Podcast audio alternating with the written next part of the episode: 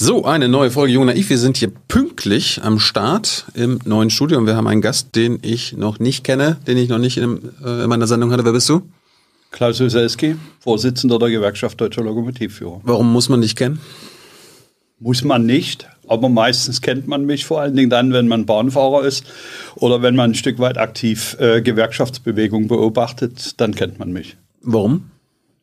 Wir sind auffällig. Wir sind ein Stück weit außerhalb der Norm äh, und des Glattgeschliffenen, was hier so mitunter im Land passiert, Aha. und stellen unsere Lokführer äh, als Organisation so auf, dass wir unsere Interessen auch tatsächlich äh, durchsetzen. Äh, wenn wir sie begründen können und wenn wir sie für richtig halten, dann nehmen wir auch das äh, Arbeitskampfinstrument in die Hand und setzen die Interessenlage unserer Mitglieder durch. Über all das reden wir jetzt mal, was eine Gewerkschaft äh, wie eure so alles vorhat worum es da überhaupt geht. Und ihr könnt eure Fragen stellen im Live-Chat. Hans wird am Ende wieder die Fragen an dich weitergeben.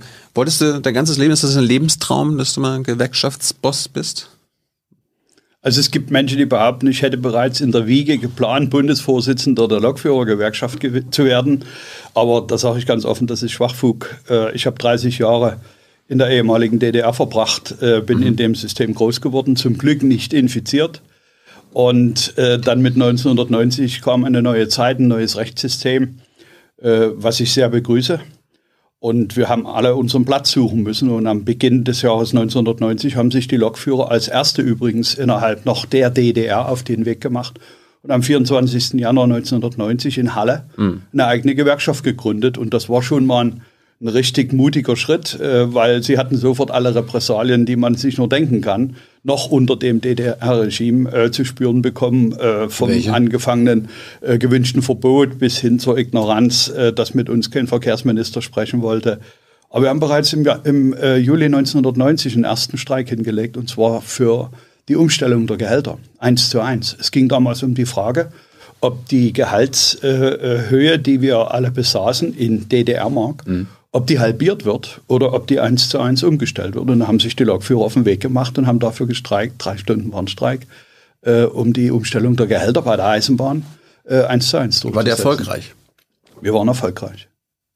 Hättest du das gedacht? War, war, war dein erster Streik dann wahrscheinlich, ne? Das war mein erster Streik. Damals war ich äh, ähm, noch äh, Mitglied äh, in der GDL. Ich war zwar engagiert und auch äh, äh, bereit für meine Kolleginnen und Kollegen Verantwortung zu übernehmen. Ich bin aber erst im Herbst des Jahres 1990 dann Ortsgruppenvorsitzender der Ortsgruppe Pörner geworden und dann in 92 äh, stellvertretender Bezirksvorsitzender und damit Mitglied des Hauptvorstandes des höchsten Gremiums. Hey Leute, Thilo hier. Unsere naive Arbeit in der Bundespressekonferenz und unsere wöchentlichen Interviews, die sind nur möglich, weil ihr uns finanziell unterstützt. Und damit das so bleibt, bitten wir euch, uns entweder per Banküberweisung oder PayPal zu unterstützen.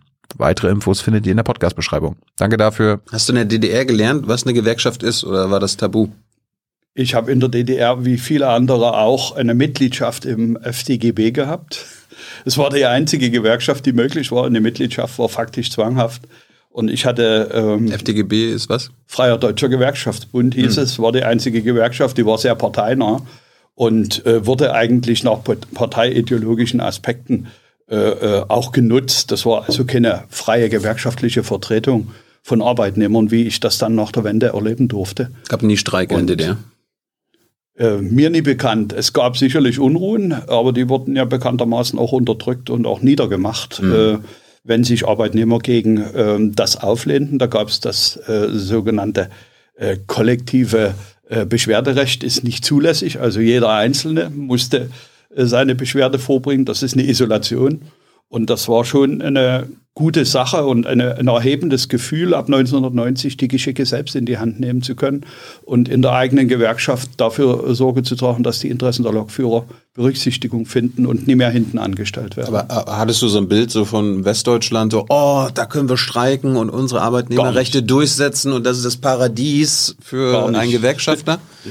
Und dann, Sie, und, dann, ähm, und dann, bist du auf die Schnauze gefallen oder so? Ich habe bis äh, zu meinem 30. Lebensjahr es vermieden, mich politisch aktiv zu betätigen im alten System. Nicht, DDR, hatte, äh, nicht in der SED gewesen? Nicht in der Partei gewesen. Keine drei Jahre bei der Armee gedient, wie das so üblich war, wenn man irgendwas werden wollte. Wie hast du denn das geschafft? Du warst nicht in der Armee? Doch keine drei Jahre so. gedient. Also ich habe nur den Grundwehrdienst gemacht, anderthalb Jahre, äh, das war ja äh, äh, zwingend. Hm. Aber die Verlängerung hätte mir dann Vorteile bei der weiteren Ausbildung gebracht, habe ich abgelehnt Hm. äh, und habe mich um meine äh, persönlichen Belange gekümmert. Äh, keine Widerstandskämpfer gegen das alte System, aber jemand, der das abgelehnt hat, sich dort zu beteiligen. Ich habe dort schon gesehen, sie predigen Wasser und saufen Wein. Und das ist nichts für mich. Und deswegen war das für mich ein vollkommener Aufbruch und eine vollkommen neue Zeit, wo ich auch nicht einfach reingesprungen bin und gesagt habe, jetzt geht's los, sondern wo die Kollegen mich aufgefordert haben, weil ich eben im alten System nicht angezündet war und nie äh, bekannt dafür, dass ich womöglich hier bei äh, der Uhu-Abteilung, also Stasi gewesen bin, haben die Kollegen mich aufgefordert, ähm, mich zu engagieren, Verantwortung zu übernehmen im Rahmen äh, der neu entstehenden Gewerkschaft. Und das habe ich getan und es hat von Beginn an wirklich Freude gemacht. Aber hast du so einen Crashkurs dann bekommen, Arbeitskampf? Also ich habe nie so intensiv gelernt wie in den äh, Jahren ab 1990 äh, und Crashkurs Arbeitskampf, ja. Ja war wichtig. Weil Was, was, was lernt man da? nun, Sie lernen oder man, man lernt, äh, dass äh, man bestimmte Regeln zu beachten hat, dass Arbeitskampf nie einfach so äh, vonstatten geht. Es müssen bestimmte Grundvoraussetzungen vorhanden sein. Es müssen bestimmte Rechtselemente beachtet werden. Und Streik ist immer das letzte Mittel, äh, wenn man äh, sich sonst kein Gehör verschaffen kann und wenn man auch keine Kompromisslösung äh, erreichen kann auf Verhandlungswege, dann ist Streik das Instrument, das der Arbeiterbewegung, den Gewerkschaften zur Verfügung steht. Und die Zeit äh, von 1990 Januar an war wirklich mehr als lernintensiv. Und wir haben uns äh, innerhalb einer kurzen Zeit in einem neuen Rechtssystem zurechtfinden müssen. Wir haben dann als nächstes Bundespersonalvertretungsgesetz äh, gelernt, um Wahlen durchgeführt, weil wir waren ja zu der Zeit noch öffentlicher Dienst. Die Deutsche Reichsbahn war eine Behörde im öffentlichen Dienstrecht und die Deutsche Bundesbahn auch, äh, so dass wir die ersten vier Jahre Personalvertretungsgesetz für uns zur Anwendung brachten als Mitbestimmungsorgan und dann äh, nach der Privatisierung das Betriebsverfassungsgesetz. Alles äh, Lernprozesse, wo man sich intensiv einzubringen hat, um zu wissen, wo man steht. Gibt es wahrscheinlich auch junge Leute, die vielleicht auch überlegen, irgendwie in eine Gewerkschaft einzutreten, muss jetzt nicht eure sein, aber kann ja auch eure sein und die sagen so, ich will auch mal hier Crashkurs streiken, Arbeitskampf. Gibt es da gute Bücher, die du empfehlen kannst? Irgendwie auch vielleicht historischen Bücher oder so? Nun, wir haben eine ganze Reihe von rechtlichen Grundlagen. Wir fußen äh, mit unserem Arbeitskampf auf dem Grundgesetz, Artikel 9 Absatz 3, Koalitionsfreiheit, der auch beinhaltet, dass eine Koalition, die auf der Basis, zweites Gesetzeswerk, äh, Tarifvertragsgesetz als Tarifvertragspartei anerkannt ist, das sind wir als Gewerkschaft, äh, im Wege von Verhandlungen Verbesserung von Arbeits- und Einkommensbedingungen durchsetzt, durchführt. Das geht im Wege von Verhandlungen. Es gibt zahlreiche Arbeitgeber, mit denen wir die Verhandlungen am Ende zu einem Kompromiss führen und Verträge unterzeichnen. Manchmal geht es ohne einen Arbeitskampf nicht. Ähm, die Schulung, die die Gewerkschaft äh, Deutscher Lokführer äh, bietet, sind sehr umfänglich für unsere Mitglieder, für unsere Amtsinhaber, die hier die Verantwortung von der Ebene des Hauptvorstandes über die Ebene der bezirklichen äh, äh, Vertretung bis runter in die einzelnen Ortsgruppen. Arbeitskampfschulung oder was? Das ist nicht nur Arbeitskampf. Äh, Es gehört mehr dazu. Arbeitskampf ist, wie gesagt, das letzte Instrument.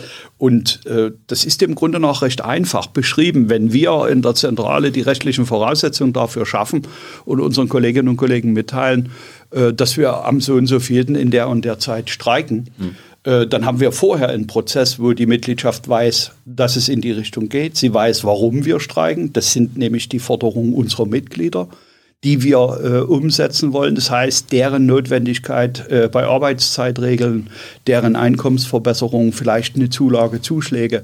Die wissen also ganz genau, worum es geht. Und wenn wir dann sagen, zu dem und dem Zeitpunkt ist Streik, läuft das wie ein Uhrwerk ab. Ähm, halb militärisch möchte ich an der Stelle schon sagen. Äh, und äh, Lokführer und Zugbegleiter treten in den Arbeitskampf ein. Bist du denn der General oder was?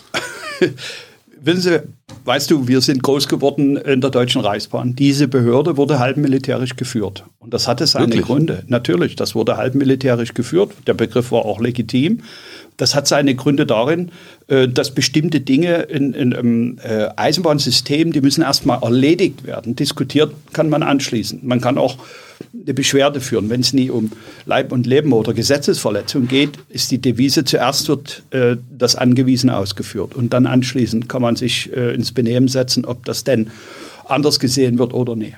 Also so ein endloser Diskutier- und Laberladen, äh, wie das mitunter äh, sonst so ist, das gibt es nie. Äh, die Eisenbahn hat zu funktionieren, wenn sie denn pünktlich fahren soll und wenn sie denn vor allen Dingen sicher und zuverlässig sein soll, ähm, dann ist das ein Erfordernis, das früher als ganz normale äh, Grundlage gesehen wurde. Und äh, damit ist man groß geworden. Wie, wie und ja, so eine Organisation zu führen, hat auch was mit, mit Strategie und Taktik zu tun und hat auch was damit zu tun, äh, dass die Beteiligten zu bestimmten Zeiten dann die Dinge Dinge ausführen, die äh, wir entscheiden und anweisen.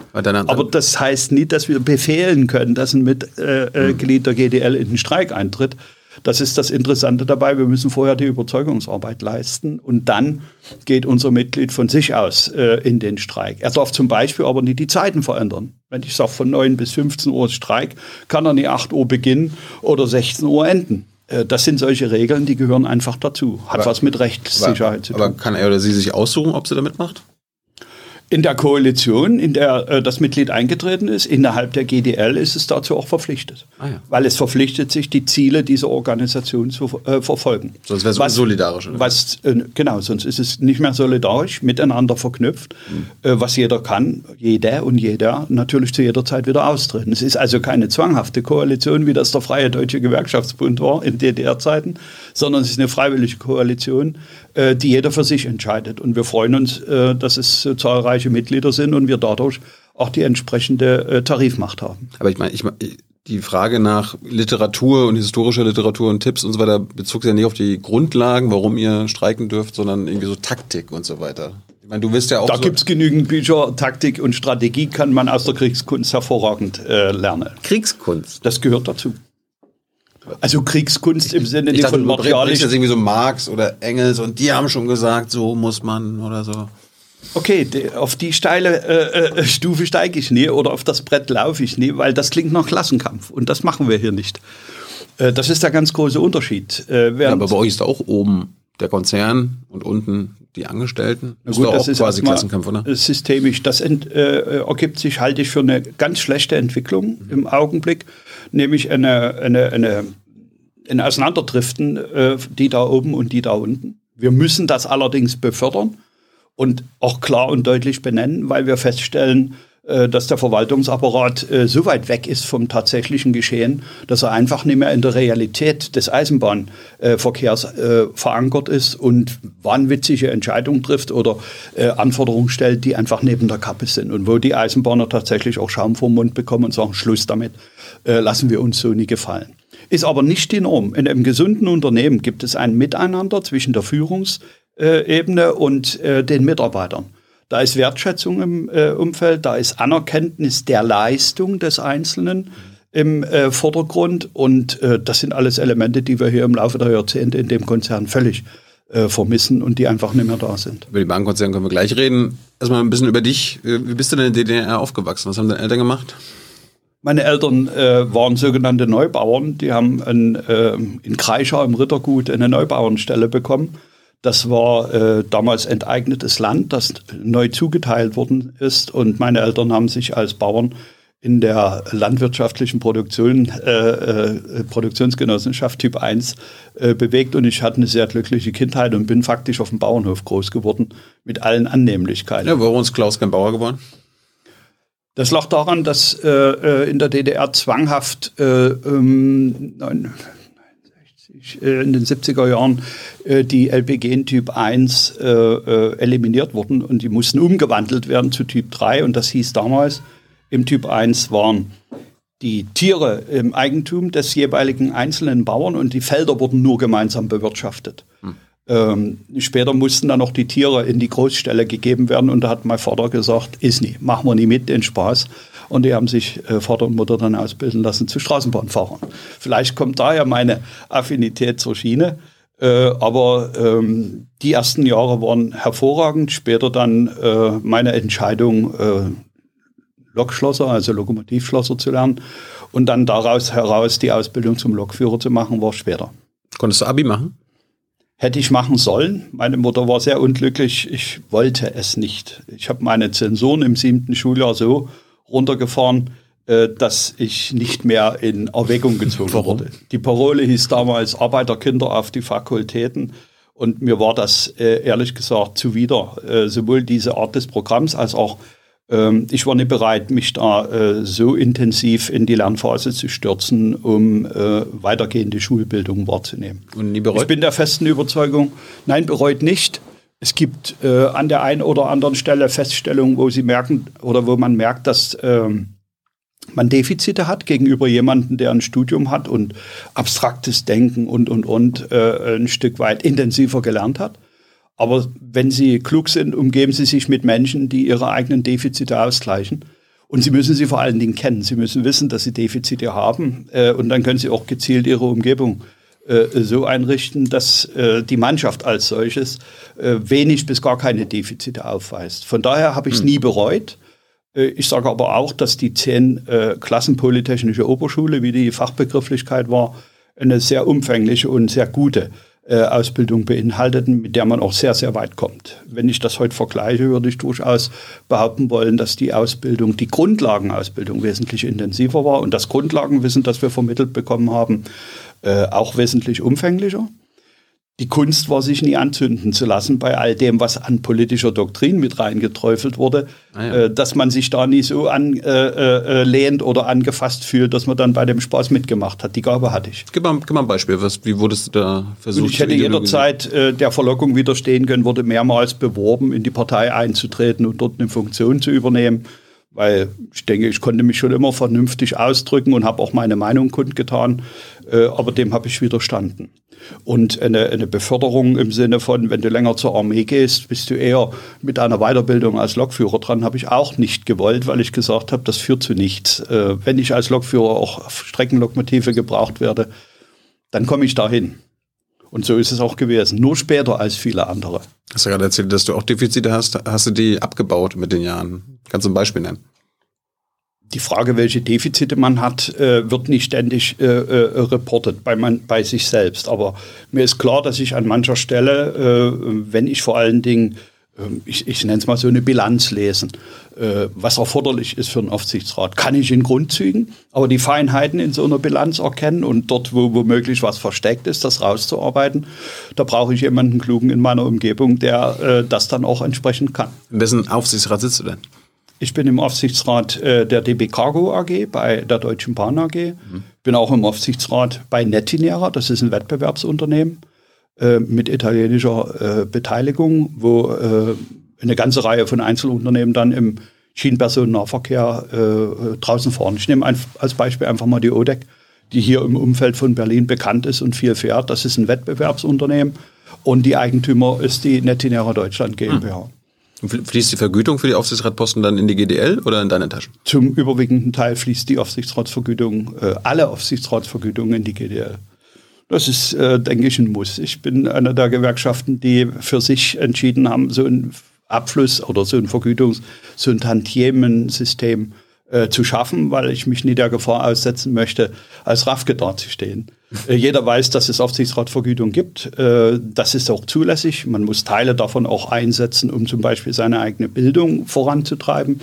Aber trotzdem ist es an mancher Stelle so viel, dass man sagt, das sollte man schon entsprechend teilen. Und mhm. man muss vor allen Dingen die Frage beantworten, warum bin ich denn in einem Aufsichtsrat? Ich bin das nicht, weil ich so ein toller Hecht bin, sondern ich bin das, weil ich der Vorsitzende der GDL bin. Es gibt also einen ursächlichen Aber, aber, aber für, die, für die Unternehmen bist du doch der Arsch, oder nicht? Warum, warum holen die dich da rein? die holen mich nie rein, ich werde gewählt. die holen mich nicht freiwillig rein, sondern die Anzahl der Arbeitnehmer, die uns und mich wählen, sorgen dafür, dass ich dann im Aufsichtsrat bin. Und das ist nie immer zur Begeisterung der Beteiligten und deswegen ist das gut und richtig so. Auch dafür ist Mitbestimmungsgesetz in Deutschland recht gut, äh, dass sie auch eine kritische Stimme im Aufsichtsrat haben und vor allen Dingen auch an den entscheidenden Stellen Nein sagen können. Wo hast du letztes Mal Nein gesagt? Heute, ich komme gerade von einer Aufsichtsratssitzung. Wozu hast du Nein gesagt? Zur Auszahlung von äh, äh, variablen Vergütungen in dem Zustand, in dem sich der Konzern be, äh, befindet. Ich halte DB Cargo, jetzt was? DB Cargo, die ganze Deutsche Bahn AG zahlt zurzeit an die Führungskräfte 64 Prozent variable Vergütung und ich halte das für weder moralisch noch faktisch vertretbar. Warum? Wir nehmen äh, 5 Milliarden Steuergelder äh, vom Eigentümer, lassen wir in den Konzern pumpen äh, und zahlen gleichzeitig an die Führungskräfte äh, Tantiemen aus. Boni. Vielleicht machen sie einen guten Job. Ja, das, sehen wir ja am, das sehen wir ja am Ergebnis, ja. Also einerseits ist das Ergebnis ja äh, durch Pandemie beeinflusst. Aber nicht nur. Das Ergebnis in diesem Konzern ist nicht nur durch Pandemie beeinflusst, sondern durch Missmanagement und jahrelanges äh, Fehlverhalten in der Führungsetage. Mhm. Und von daher sage ich ganz offen, sehe ich überhaupt nicht, dass es dafür zusätzliche Vergütung gibt. Noch dazu, wenn man von den Mitarbeitern im direkten Bereich, Lokführer, Schlosser, Fahrdienstleiter, Lohnzurückhaltung eingefordert hat äh, und maßvoll äh, äh, Lohnsteigerung. Mhm. Und maßvoll heißt an der Stelle Minuseinkommen denn wer im Jahr 2020 gar keine Einkommenserhöhung hat und 1,5 Prozent äh, Inflationsrate hinzunehmen hat, der hat eine, eine, klare Minusentwicklung in seinem Einkommen. Und das ist mit uns nicht machbar. Hat dein Nein denn was gebracht oder warst du jetzt wieder allein? Wir werden in regelmäßiger Art und Weise überstimmt. Äh, es hat an der Stelle nie nichts gebracht, sondern es hat nie dazu geführt, dass es direkt abgelehnt wird. Aber wir haben ja genügend Instrumente und spielen das auch politisch. Mhm. Und ich sehe hier klar und offen, äh, hier erhöht sich der Druck auf die Eigentümerseite in enormer Art und Weise. Die haben sich ein Stück weit äh, an der Stelle ja auch zu rechtfertigen. Die Eigentümerseite ist vertreten innerhalb des Konzerns. Sie steuern den normalerweise. Die Eigentümer sind wir, oder? Die Eigentümer sind, ist, der, ist der Bund, der Staat und das Fachministerium ist das Verkehrsministerium. An die Scheuer. Zum Beispiel. Kommst du mit dem gut klar? Persönlich ja, fachlich nein. Warum? Der hatte mich ganz nett gebeten, voriges Jahr im Frühjahr dem sogenannten Bündnis für unsere Bahn beizutreten und das habe ich abgelehnt und zwar mit Begründung. Zu der Bahn kommen wir, kommen wir gleich nochmal. Zu deiner Geschichte. Ich habe jetzt, ich habe gehört, du wolltest eigentlich gar nicht erst ähm, irgendwie Lokführer werden, du wolltest eigentlich äh, auf die See. Das ist richtig, ja. Wie kommt das? Deswegen habe ich, nun gut, ganz am Anfang wusste ich als Jugendlicher. Wolltest du flüchten über die Ostsee oder was? Nein, äh, ich hatte schon immer Interesse daran, einen Beruf auszuüben, der eine gewisse Freiheit äh, beinhaltet. Das lag drin, das habe ich nie unbedingt analysiert. Aber ich habe am Anfang gar nicht gewusst, was ich werden sollte. Äh, dann habe ich zu meiner Mutter gesagt, komm, melde mich zum Kfz-Schlosser an. Da hat er mich angeschaut und hat gesagt, Kfz-Schlosser wären hier in dem Land diejenigen, die Beziehungen haben. Wir haben keine. Und wir haben auch kein Geld, äh, um da irgendwie zu schmieren. Also lass dir was anderes einfallen. Und das führte meinen Weg dann äh, in Richtung Eisenbahn, weil ich dann mit der Idee, auf See zu gehen, den äh, äh, Dieselmotorenschlosser als eine perfekte Grundlage gesehen habe. Äh, und äh, wie das Leben so spielt, ich äh, kam auch etwas spät äh, bei der Vorstellung zum, zum Ausbildungsvertrag und da waren die Plätze bei den Lokomotivschlossern schon alle belegt. Und der damalig Einstellende hat dann zu mir gesagt, wir bieten Ihnen den Arbeitsvertrag, also den Ausbildungsvertrag als Instandhaltungsmechaniker, ähm, ja, auch im äh, BW, also im Betriebswerk. Und wenn ein Platz bei den Schlossern frei wird, werden Sie dort äh, reingenommen, weil Ihre Sensoren äh, für das, was sie äh, jetzt als Ausbildungsberuf anstreben, eigentlich zu gut sind. Dessen erste Frage war, was ich dort will mit den guten Sensoren. Da habe ich gesagt, ein Ausbildungsberuf, mit dem ich später noch was anderes machen kann, nämlich äh, Lokomotiv, also äh, Dieselmotorenschlosser, Lokomotivschlosser. Nach wie vielen Jahren bist du denn, hast du zum ersten Mal am Steuer gesessen? Von der äh, Die Ausbildung war oder? insgesamt zwei Jahre. Äh, Und in der Zeit sitzt du dann auch schon mal dran? Ja, du hast auch während der Ausbildung schon dran gesessen, aber unter Aufsicht. Äh, aber nach zwei Jahren war die Ausbildung beendet und ich bin dann selbstständig äh, als Lokführer tätig gewesen. Rangierlokomotive am Anfang. Was ist das? Das ist die Lokomotive, die auf dem Bahnhof zum Beispiel die Güterwagen zusammenstellt oder einen Zug, der ankommt, auseinandernimmt und auf die einzelnen Gleise äh, verteilt, äh, dort wo sie dann entladen werden oder in, in Betrieb in ein sogenanntes Anschlussgleis fährt. Hm. Das war die Anfangstätigkeit, wo alle Lokführer damit begonnen haben was ich für gut und richtig befinde, weil da kriegt man erstmal ein Gefühl für das, was dort passiert, nämlich unglaubliche Tonnage, mit Eisen auf Eisen unterwegs zu sein, das ist schon etwas, äh, das muss man erstmal lernen. Ich denke mir, so, so ein Lokführer oder eine Lokführerin, die muss eigentlich nur Gas geben, bremsen, mal lenken müsste ja auch nicht. Was ist denn da eigentlich das Geheimnis dran? Kann das nicht jeder? Gibt kein Geheimnis. Das ist ein ehrenwerter Beruf, der darauf äh, fußt, dass sie erstens komplett alle Vorschriften im Kopf haben müssen. Ich sage immer, Lokführer sein, wenn die Sonne scheint, wenn alle Signale auf grün stehen, äh, das ist das Einfachste. Mit Bremsen wird es schon schwieriger. Mhm. Da scheiden sich die Geister. Es gab Bremsingenieure, so haben wir die genannt, die es nie gekonnt haben. Aber äh, Bremsen äh, gehört schon dazu, einen Zug so an den Bahnsteig zu bringen, dass die Gäste die hinten drin sitzen, nie aufstehen und nach vorn nicken, weil sie den so hart an den Bahnsteig setzen. Das will gelernt sein, äh, das gehört dazu. Das kann man dann. Das ist wie Schwimmen. Wenn Sie es einmal können, können Sie es immer. Wo, wie, wie lernt man das? Also mit der Geschwindigkeit? Durch eine oder? sehr gute Ausbildung. Äh, wir haben äh, zu unserer Zeit. Hast du, hast du an diesem Bremspedal oder wie, wie bremst nein, nein, du? das, äh, äh, das ist etwas komplexer. Ja. Sie bremsen mit Luft äh, und auch mit elektrischer Widerstandsbremse, aber im überwiegenden Teil mit Luft durch Verringerung der, der Luftmenge in der sogenannten Hauptluftleitung. Dann legen alle Bremsen an. Und das in unterschiedlicher Stärke, also Intensität. Und dazu gehört ein Stück weit Gefühl für das Fahrzeug, äh, für die Lokomotive selbst, aber auch für den ganzen Zug, der sehr unterschiedlich sein kann. Das kann ein 500 Tonnen Personenzug sein, das kann aber auch ein 2000 Tonnen Güterzug sein, die vollkommen unterschiedliches Bremsverhalten haben. Und das lernen sie eigentlich nur durch äh, Tun. Äh, wir haben sehr ausführliche, sehr umfängliche Ausbildung gehabt. Ich habe allein 70 Schichten als Lokführer auf der E-Lokomotive äh, Ausbildung gefahren, unter Anleitung eines Lehrlokomotivführers äh, und weitere 30 dann auf der Diesellokomotive. Das waren 100 Schichten und da haben sie alle Züge gefahren und haben sie auch für alles ähm, nie bloß ein gutes Gefühl bekommen, sondern eben die entsprechenden Grundlagen geschaffen. Auch technisch gesehen, Reparaturen an der Lokomotive ausführen, gehörte einfach dazu. Kleinere Reparaturen natürlich, keine riesige, brauchen sie dann eine Werkstatt. Aber könntest du jetzt heute auch mit deiner Ausbildung von damals einen ICE fahren? Könnte ich, aber dürfte ich nicht. Ich habe ihn nie gefahren, weil ich äh, seit 1992 äh, nicht mehr selbst eigenständig Lokomotive gefahren bin. Mit einer entsprechenden Ausbildung wäre ich in der Lage, auch jeden anderen Zug zu fahren. Aber ich würde es nicht mehr machen wollen, weil meine Aufgaben sind so umfänglich, dass ich dafür keine Zeit habe. Welchen Zug bist du am liebsten gefahren? Am liebsten bin ich eigentlich Güterzüge gefahren. Und zwar in dem Umfeld, ich war damals in der Einsatzstelle Pirna, da hatten wir eine wunderschöne landschaftliche Umgebung, äh, wo man äh, durch Täler und über Berge gefahren ist. Ich bin Heidenau-Altenberg gefahren, bin äh, Neustadt Sachsen, Bad Schandau runtergefahren. Konntest die Landschaft äh, Konnte man schon genießen. Bei einer Höchstgeschwindigkeit von 60 km/h mit Güterzügen, äh, wenn man bremsen kann, macht das Fahren bergauf und auch bergab durchaus äh, Spaß. und so hast du Personenzüge auch, Auch, gesteuert? natürlich haben wir auch gefahren. Und ja, ich habe ne, ne, ein halbes Jahr lang äh, äh, Wendezüge, nennt man das, also diese Doppelstockzüge, die auch heute noch fahren, Ja.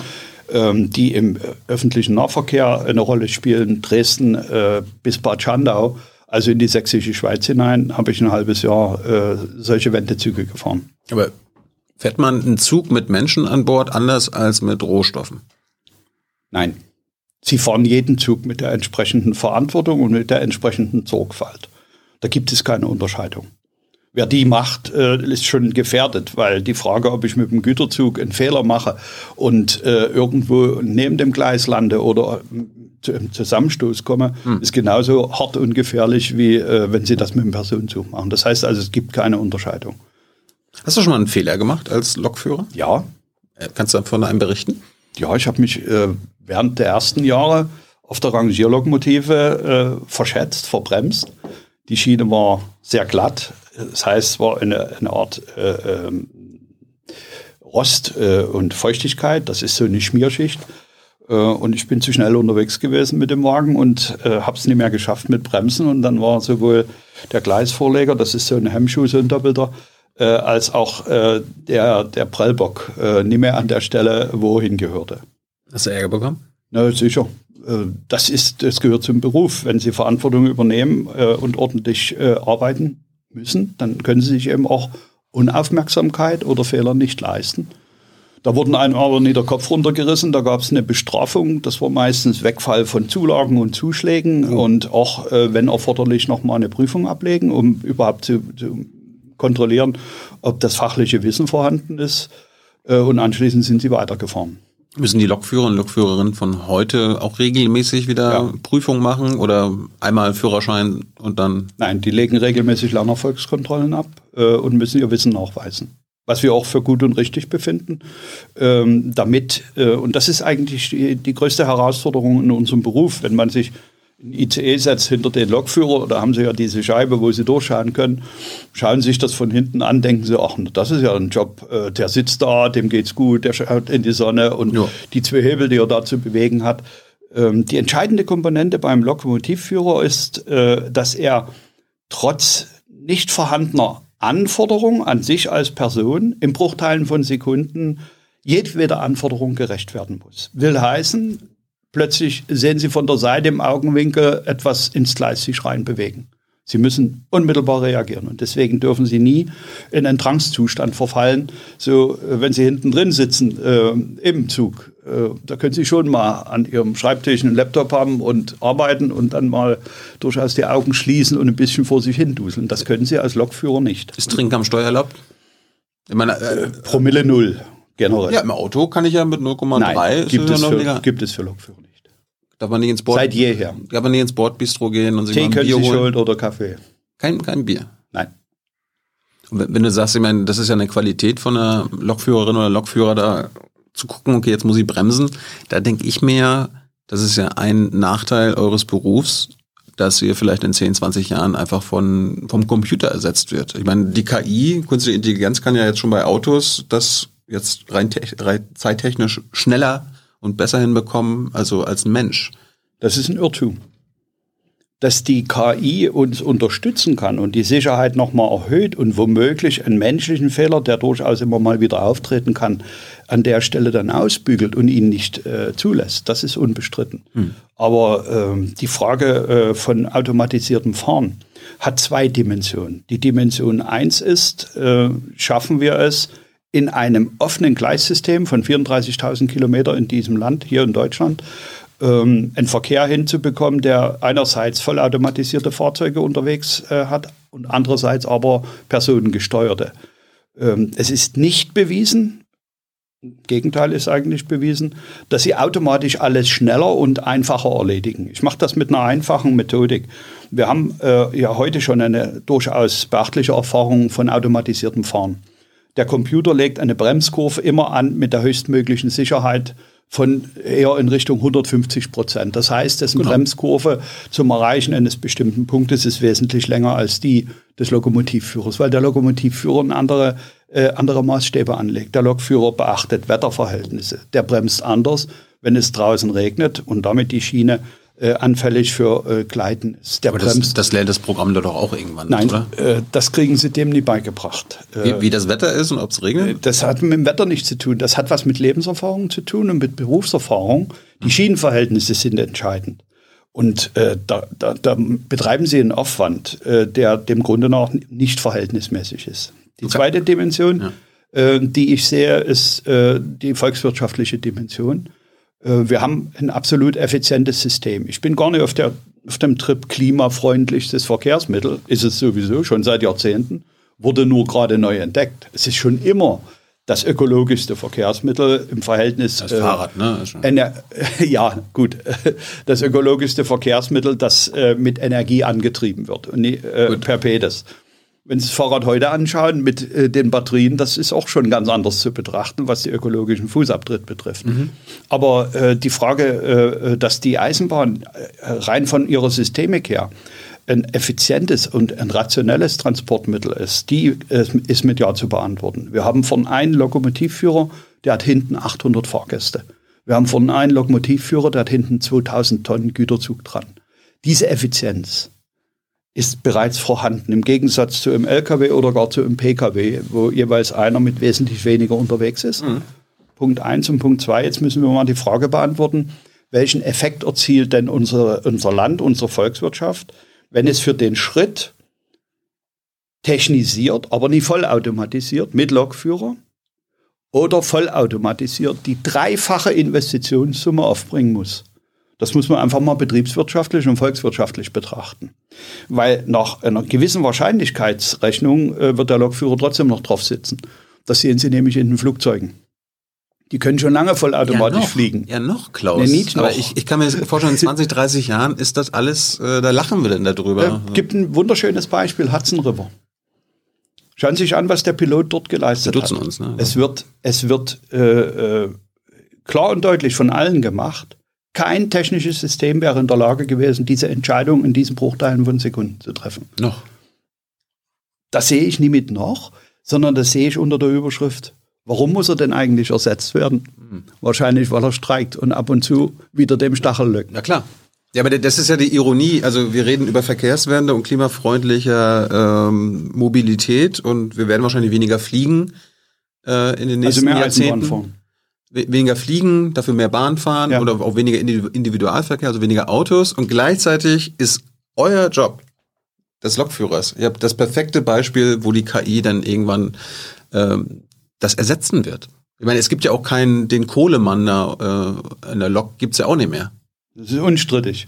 Wir fahren auch Und nicht dann mehr wird mit, auch irgendwann der Wir fahren auch nicht mehr mit dampfgetriebenen Lokomotiven. Ja, aber irgendwann wird doch dann auch der Letzte da ersetzt werden. Das ist doch, also und wenn man dann so die, die Leute fragt, na, wollt, ihr, wollt ihr einen Menschen haben, wo man Angst haben muss, dass der irgendwie gerade müde ist und vielleicht doch ein Bier getrunken Das ist hat? ein Märchen. An der Stelle erzählst du Märchen. Und Ja, zwar, ja, wenn du jemanden fragst, der in die Eisenbahn steigt, ob der Angst hat, dass der Lokführer dort von den Fehler macht, da kann die Antwort nur Nein lauten.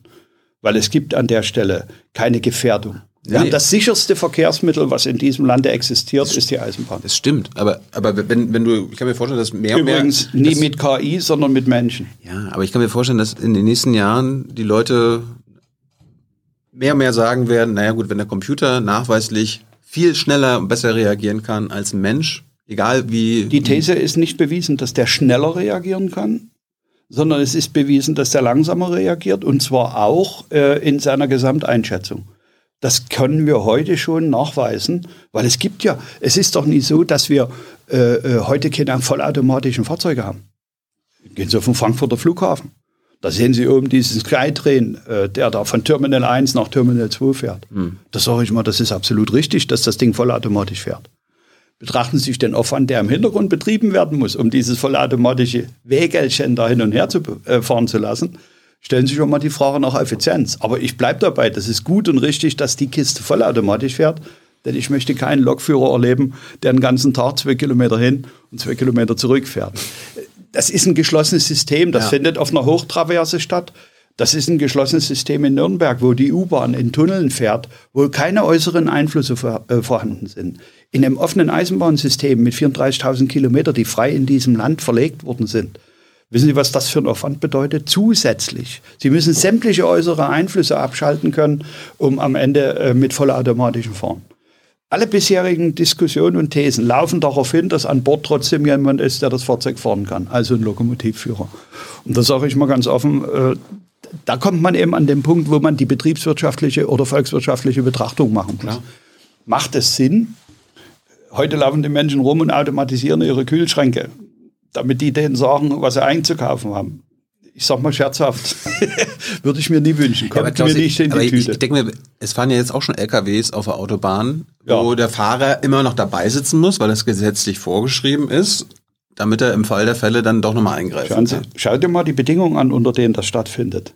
Wir haben heute auch in Hessen ein paar Kilometer eine Fahrleitung oben auf der Autobahn, wo die LKWs einen Bügel oben äh, äh, dranlegen und dann auf den paar Kilometern ihre Batterien laden. Ja. Ich nenne das Eisenbahn. Das ist eine Entgleisung. Und zwar eine richtige Entgleisung eines Verkehrsministers gewesen. Da müsste die LKW-Fahrer in eure äh, Gewerkschaft machen. Nee, das ist Müsst ihr Irrwitz, euch öffnen. einen LKW batteriebetrieben zu fahren und ihn dort an der Stelle hintereinander weg an einer Oberleitung wieder aufzuladen. Das sind alles Dinge, wo ich einfach sage, warum erfinden wir denn die Sachen neu? Die Eisenbahn selbst ist in einem schlechten Zustand, Gemissmanagement, jahrelang vernachlässigt. Wir können mit Güterzügen viel mehr und viel Besseres abbilden, als wir das mit der Autobahn und den LKWs können. Das ist übrigens bewiesen, nicht bloß in Corona-Zeiten. Und von daher wäre es vielleicht zielführend, sich mal zu konzentrieren. Es wird zwar immer drüber gesprochen. Ich bin so lange dabei, ich habe die Sonntagsreden fast alle noch drauf. Jahrzehnte wird schon fabuliert, die Eisenbahn ist das Verkehrsmittel der Zukunft. Aber die tatsächlich notwendigen Investitionen und das Fitmachen des Eisenbahnsystems findet in der Qualität, in der es stattfinden müsste, immer noch nicht statt.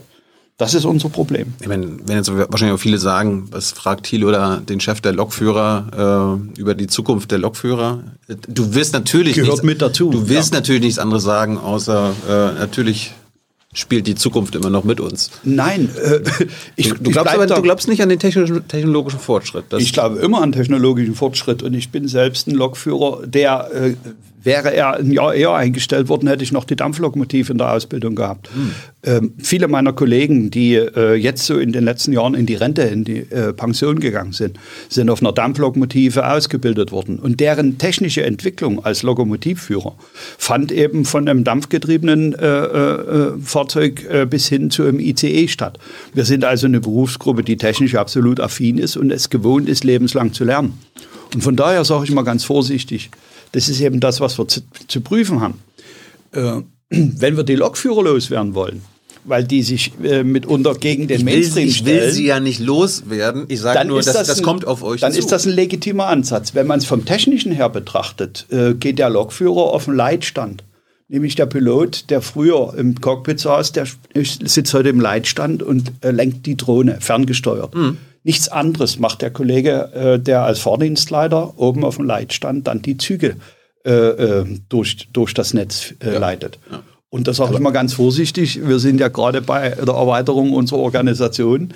Ähm, und äh, der Fahrdienstleiter oder derjenige, der dann der Lenker ist, der im Leitstand äh, die Fahrzeuge lenkt, da bin ich felsenfest davon überzeugt, er wird auch in der GDL sein, sodass man das Problem vielleicht bloß verlagert. Ja, aber heute muss ein Lokführer und eine Bahn lenken und dann in deinem Beispiel, dann muss der wahrscheinlich zehn parallel lenken oder so weiter. Das ist eine anspruchsvolle Aufgabe.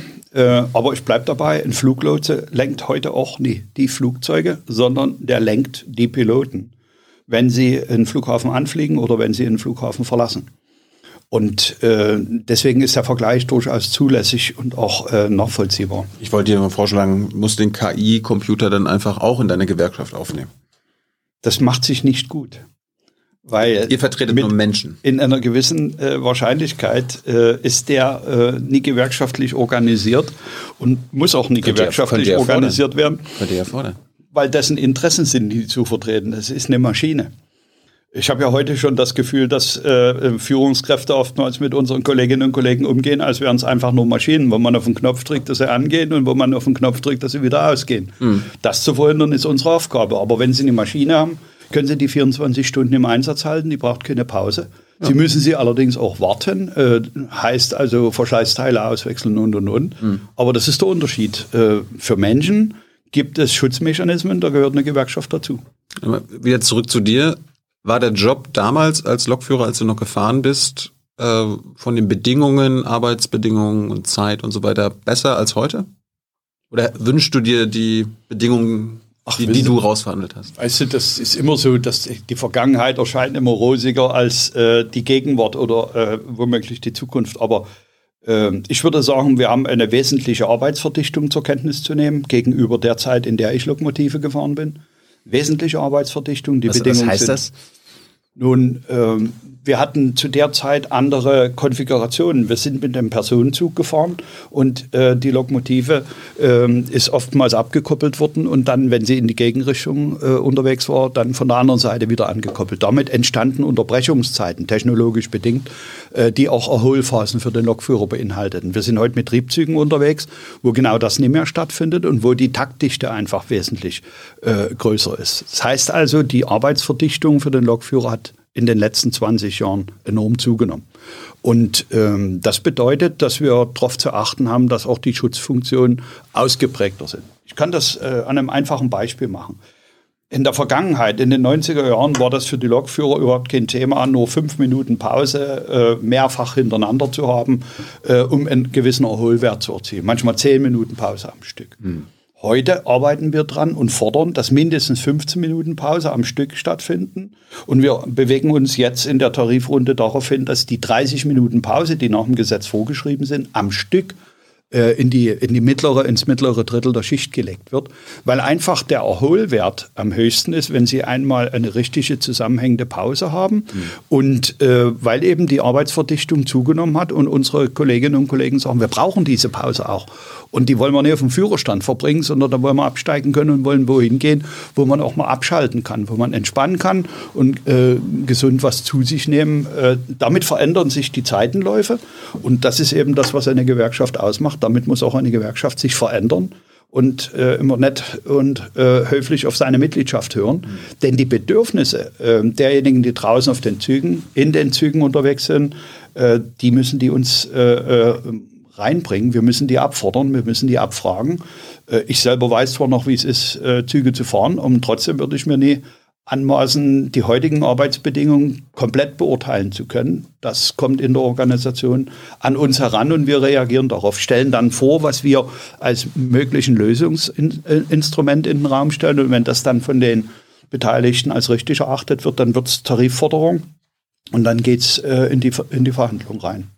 Hat haben deine Lokführer eigentlich alle im Großen und Ganzen den, den gleichen Arbeitsalltag? Ich meine, es gibt ja nicht nur Deutsche Bahn, es gibt ja noch andere Mitbewerber auf den Schienen. Wir arbeiten eigentlich alle so, gibt's, also wie, wir vertreten Gott sei Dank äh, äh, Lokführer und Zugbegleiter in allen Eisenbahnverkehrsunternehmen in diesem Land, auch bei den sogenannten Wettbewerbsunternehmen. Und ich will erstmal ganz klar und deutlich machen, die Arbeit ist für beide Statusgruppen, äh, oder sind ja gar keine zwei Statusgruppen, sondern für beide äh, äh Beschäftigtengruppen, sowohl bei den Wettbewerbsbahnen als auch bei der DB ähnlich, hm. um nicht zu sagen gleich. Das ist auch etwas, was ich im Laufe der Jahre äh, in den Köpfen verankern konnte, nämlich die These, äh, wenn ein Lokführer Probleme hat, wenn ein Zugbegleiter Probleme hat, dann hat er die innerhalb eines Wettbewerbsunternehmens, ob das äh, Netinera oder Transdev ist, genauso wie beim Marktführer Deutsche Bahn AG völlig unstrittig. Und ähm, dieses Bewusstsein äh, ist mittlerweile so gut verankert, dass wir nicht mehr gegeneinander arbeiten, wie das früher der Fall war, mhm. sondern miteinander und gemeinsam die Problemlösungen angehen und sie in allen Unternehmen, und das ist auch ganz wichtig, gleichermaßen hineintreiben als Tarifforderung und als Tarifabschlüsse, als Tarifverträge, um die Diskussion um die sogenannte Wettbewerbsfähigkeit äh, ein für alle Mal auszuschalten. Das haben wir von 2010 an äh, hervorragend gemacht. Wir haben heute Land auf, Land ab, gleiche Einkommensgröße, gleiche Arbeitszeit, äh, Wochenarbeitszeit dazu, gleiche Zulagen, gleiche Zuschläge und auch die Arbeitszeitbestimmungen sind überall gleich. Können Sie Land auf, äh, Land ab, von Nord nach äh, Süd, von äh, West nach Ost, äh, ein absolut identisches äh, Tarifniveau. Tarifniveau beschreibt ja mehr als gleiches Geld. Mhm. Und äh, die Leistung ist von äh, besonderer Bedeutung, weil die es auch unseren Kolleginnen und Kollegen ermöglicht, äh, die Unternehmen zu wechseln. Und zwar frei zu entscheiden, wo sie sein wollen. Sie müssen sich nie von einem Unternehmer sagen lassen, du arbeitest jetzt nicht mehr in Nürnberg, sondern in München.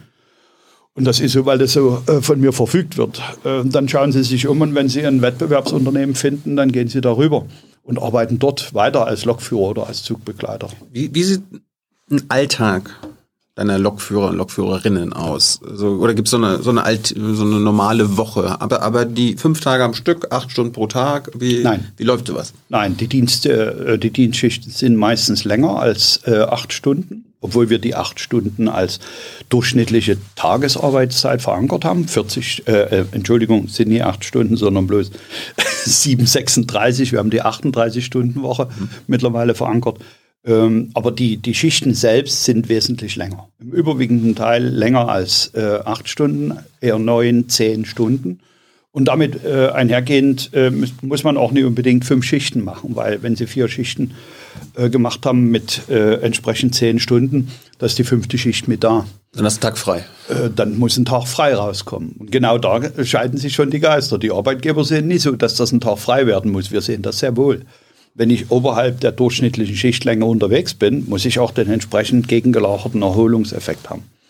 Der Alltag ist äh, anspruchsvoll deshalb, weil der Dienstbeginn zu jeder Minute äh, eines 24-Stunden-Tages sein kann. Das heißt also, ob der 2 Uhr 1 ist oder 3 Uhr 23 ob das Dienstende morgens 7.36 Uhr ist oder vormittags 10.21 Uhr. Ähm, all diese Facetten sind vorhanden und das bedeutet für unsere Kolleginnen und Kollegen, dass sie einen starken Biorhythmus haben müssen und in der Lage sein müssen, eben auch vormittags um 10 ins Bett zu gehen oder um 11 und dann tatsächlich zu schlafen, damit sie für die nächste Nachtschicht wieder entsprechend ausgeruht zum Dienst kommen. Da würde ich mir wünschen, dass es wie bei den Piloten im Flugzeug ist, einmal starten, losfahren und dann auf Autopilot und den Rest Genau, das Schlafen verbringen genau, und dann das unter zehn Minuten vor Ankunft wieder Bescheid sagen und dann bremsen. Selbst wenn wir eine äh, verhältnismäßig hohe technische Unterstützung haben, beim ICE zum Beispiel, ist der Lokführer in jeder Sekunde gefordert.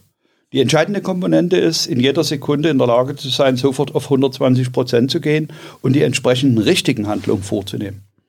Fehlhandlung geht schneller, als man denkt, aber die entscheidende Komponente ist, welche Reaktion zeitige ich, wenn irgendein Einfluss von außen kommt. Ist dir schon mal was passiert? Hast du schon mal so In eine Situation gehabt? sind äh, äh, viele Dinge passiert. Aber, Ja, aber jetzt dir, als du noch auf der Lok ja, warst? ich hatte auch äh, schon mal einen größeren Unfall, an dem ich nicht schuld war. Ich hatte, äh, ähm, weiß ich es ja nicht mehr, äh, aber ziemlich am Beginn, äh, hatte ich auf dem Bahnübergang einen PKW erfasst, der Hm. trotz Typhon, will heißen Hupen, äh, und der entsprechenden Signalsetzung äh, kurz vor mir, ich kam als Güterzug, einfach über die Straße gefahren ist. Der hat am Stoppschild angehalten, hat dann nicht geguckt, geschaut nach Es links gab und keine rechts. Schranke, oder was? Keine Schranke. War nur ein Stoppschild. Der hat angehalten, vorschriftsmäßig, aber hat nicht geschaut und ist einfach losgefahren und ich habe den dann äh, erwischt. Aber dem ist Gott sei Dank nichts passiert. Der konnte sich ein zweites Geburtsdatum eintragen. Weil du rechtzeitig gebremst hast? Oder? Nein, nein, ich habe den erwischt. Ist, das Auto war komplett kaputt. Äh, Sie haben Bremswege, oder Entschuldigung, du hast Bremswege. Äh, wenn du mit dem Güterzug äh, mit einer selbst niedrigen Geschwindigkeit äh, angefahren kommst, ist der Bremsweg trotzdem noch oberhalb von 100 Metern. Äh, und äh, da, da, die, die Reaktion ist zwar da, äh, aber die, die, äh, die Vollendung findet wesentlich später statt. Und das gehört auch mit äh, zum Wissen und auch zum Verhalten. Das ist ja das, wo meine Kolleginnen und Kollegen draußen mitunter machtlos sind, wenn Suizidenten sich auf die Schiene stellen. Äh, sie können zwar bremsen, alles tun, um den Zug äh, zum Stehen zu bringen, nur es ist für den, der dort stand, fast immer zu spät. Hast du, hast du Lokführerinnen und Lokführer in deiner Ges äh, Gewerkschaft, die sowas schon mal erlebt haben? Also Suizide? Natürlich, natürlich. Wie, wie, wie gehen die damit um? Ganz unterschiedlich. Das ist aber ein Thema, wo wir uns äh, auch immer wieder bedeckt halten und sagen, äh, wir wollen niemanden verleiten, weil es ist bewiesen, dass wenn man das thematisiert, äh, dann anschließend diese Nachahmereffekte wieder auftreten. Äh, statistisch gesehen hat jeder Lokführer in seinem Berufsleben dreimal damit zu tun. Das ist aber eine reine statistische Betrachtung.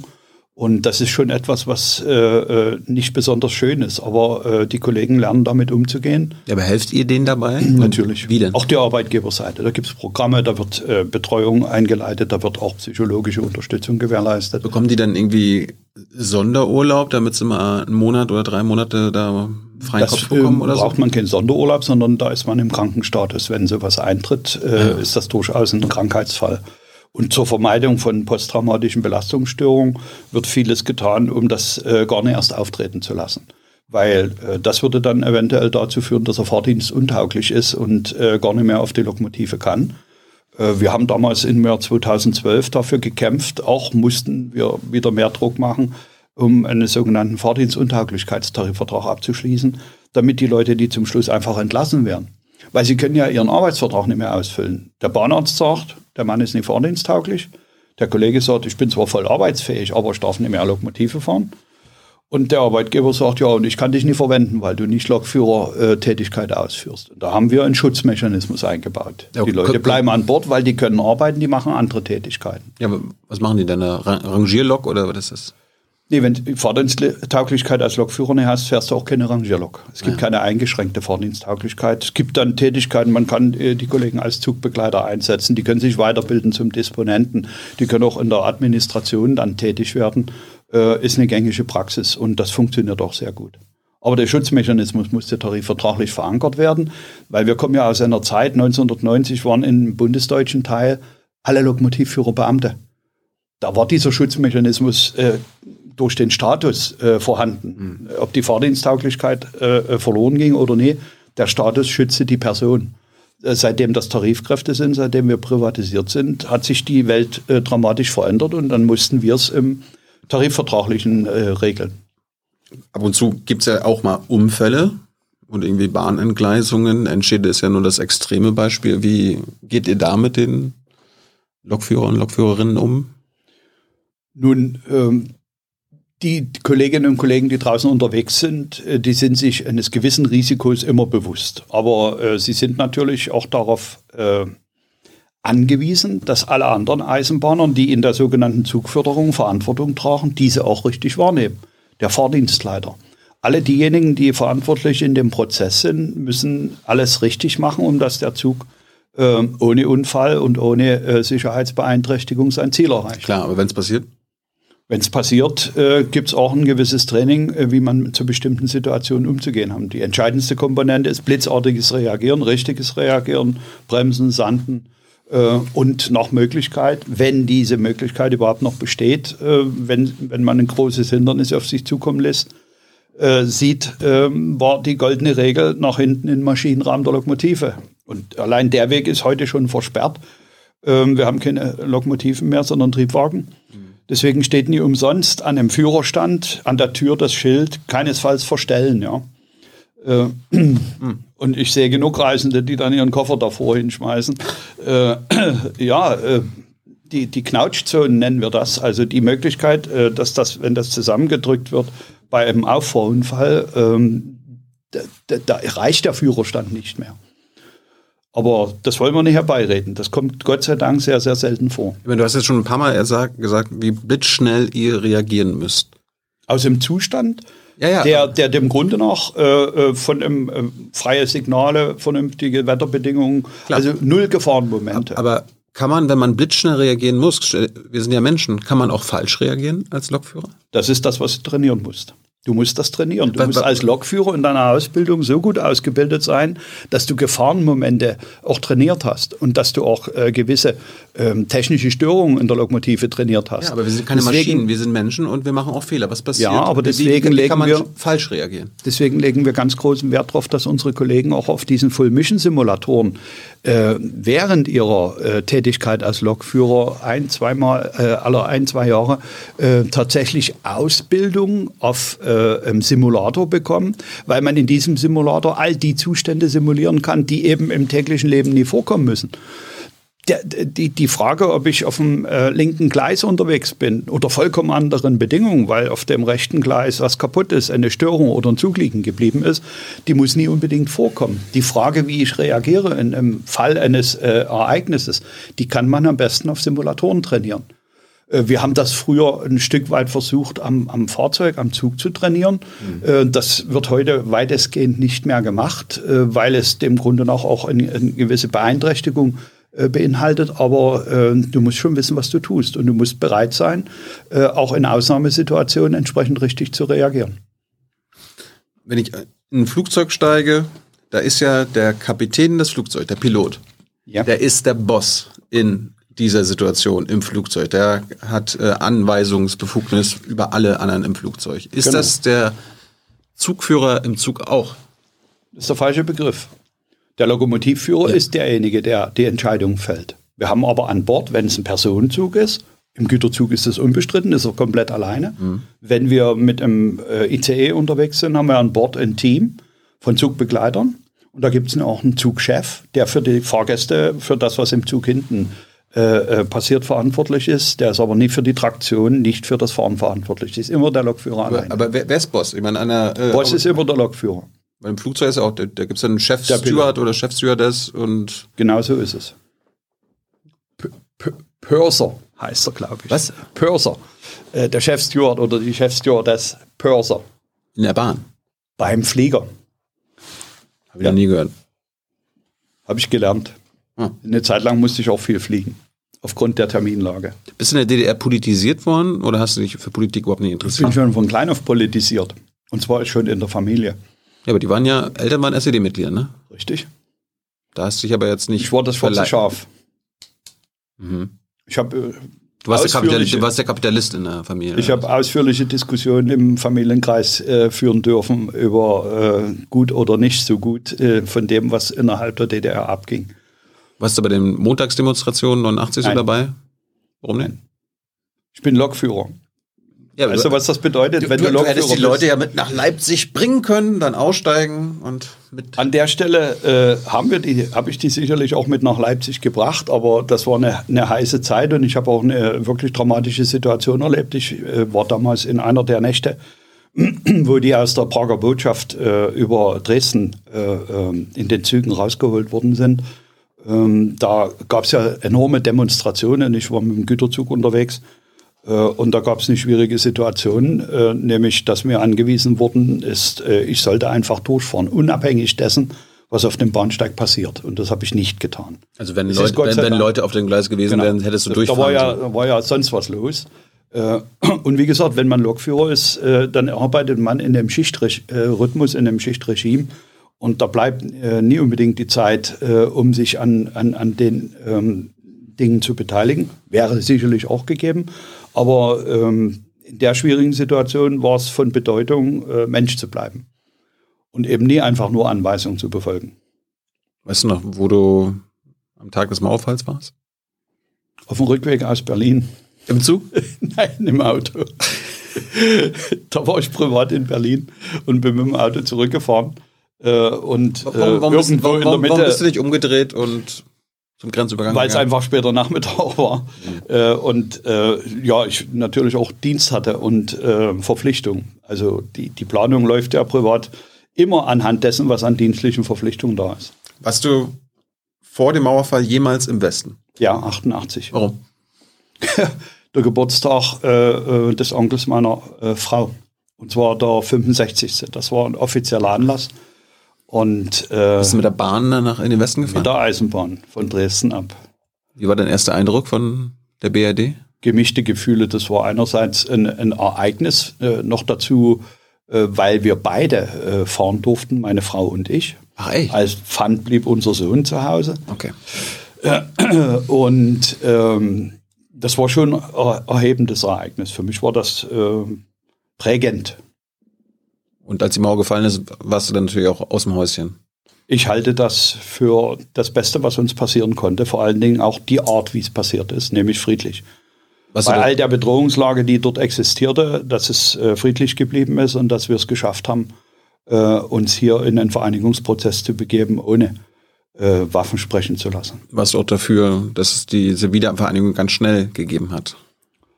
Das ist ambivalent. Äh, da muss man, äh, wenn man ehrlich mit sich selber ist, muss man zurückdenken in die Zeit und muss sich noch erinnern können, welche äh, äh, Ansätze man dort verfolgt hat. Ähm, es gibt immer, im, im Nachhinein äh, gibt es ja nach meinem Gefühl 16 Millionen Widerstandskämpfer. Die waren ja alle in der DDR Widerstandskämpfer. Ich nie. Ich sage das auch heute noch. Äh, Und wenn ich der Einzige bin, der übrig bleibt. Ich habe damals nie aktiv Widerstand geleistet. Ich habe mich in dem System ähm, so zurechtgefunden, dass ich äh, für mich, für mein Umfeld Vernünftiges leisten konnte. Aber ich habe mich nie als Widerstandskämpfer gefühlt und ich habe vor allen Dingen auch nie andere um mich herum äh, ähm, zusammengezogen und dann äh, den aktiven Widerstand äh, organisiert. Dann wäre ich, wie andere auch, was bedauerlich ist, äh, in den entsprechenden Gefängnissen gelandet. Bautzen war die nächste Stadt von Dresden aus gesehen, äh, wo man dort äh, dann eingesperrt worden ist. Du hast 30 Jahre im real existierenden Sozialismus gelebt. Wie hast du dich denn im real existierenden Kapitalismus zurechtgefunden? durch vieles Lernen und vor allen Dingen durch auch ein Grundwissen. Und da kommt mir zugute äh, eine sehr gute Schulausbildung. Äh, es war ja teilweise Ideologie in der Schulausbildung und auch Doktrin. Aber trotzdem waren die fachlichen Grundlagen ja erstmal gegeben. Das Kapital äh, als Buch ist nun mal ein Faktum. Äh, das kann man mögen oder nie mögen. Es zeigt zumindest die Mechanismen auf. Und von daher hat mir meine Schulbildung eigentlich auch in der neuen Zeit viel geholfen. Und die schnelle Auffassungsgabe hat dazu geführt, dass ich mich auch in der neuen Rechtslage ganz gut äh, zurechtfinde. Ich bin eigentlich darüber glücklich, äh, dass ich äh, das, also tatsächlich das Glück habe, eine, eine Tätigkeit auszuüben, die andere unterstützt, die für andere Gutes bewirkt und die am Ende des Tages äh, sich innerhalb dessen, was heute hier Recht und Gesetz ist, bewegt. Das ist nie ganz einfach. Äh, Politisch gesehen könnte man einen anderen Weg gehen, aber wir sind Gewerkschaft und wir machen Gewerkschaftspolitik. Wir machen äh, das ganze Farbspektrum, was im politischen Leben ist, äh, privat jeder für sich, aber nicht in dieser GDL. Weil das ist das einzige Instrument, was, äh, was es schafft, äh, jedes Mitglied in unserer äh, Organisation tatsächlich auch auf ein Ziel zu vereinigen, nämlich bessere Arbeits- und Einkommensbedingungen. Und nie die Frage beantworten, muss das System geändert werden? Privat kann er das, aber nie über seine Gewerkschaft. Das ist eine ziemlich äh, harte Doktrin, die wir die ganzen Jahre über äh, ähm, zum Tragen bringen, die uns aber erfolgreich macht, weil egal welche Farbspektrum das Mitglied persönlich anhängt, er kann sich auf dieses Ziel mit uns committen. Weil das aus seiner Sicht auch richtig ist. Es sind ja seine Arbeitsbedingungen, es sind seine Entgeltbedingungen, es sind seine Arbeitszeitregeln, für die wir uns auf den Weg machen mhm. und für die wir gemeinsam dann womöglich auch wieder in den Arbeitskampf müssen. Äh, und deswegen lässt er das beiseite und sagt, okay, gewerkschaftspolitisch ist das der richtige Ansatz und der richtige Weg. Gerade beim Kapitalismus waren, das, das steht ja auch mal, ist ein System der Ausbeutung. Ähm, werden deine Mitglieder ausgebeutet oder was tut ihr dafür, dass es zu keiner Ausbeutung kommt? Ich habe das System der sozialen Marktwirtschaft von Ludwig Erhard so verstanden, dass die Aufgabe der Gewerkschaften es äh, unter anderem ist, einer der Hauptaufgaben, für eine vernünftige Teilhabe zu sorgen. Das heißt, ein Unternehmen, der Unternehmer geht ein Risiko ein, macht äh, eine Produktion, macht ein Geschäft. Für dieses höhere Risiko steht ihm auch ein höherer Gewinn zu die Teilung zwischen dem, der den Gewinn äh, äh, einstreicht und dem, der für die Wertschöpfung zuständig ist, nämlich der Arbeitnehmer, um mhm. das ganz einfach zu machen, das Teilungsverhältnis ist von entscheidender Bedeutung. Mhm.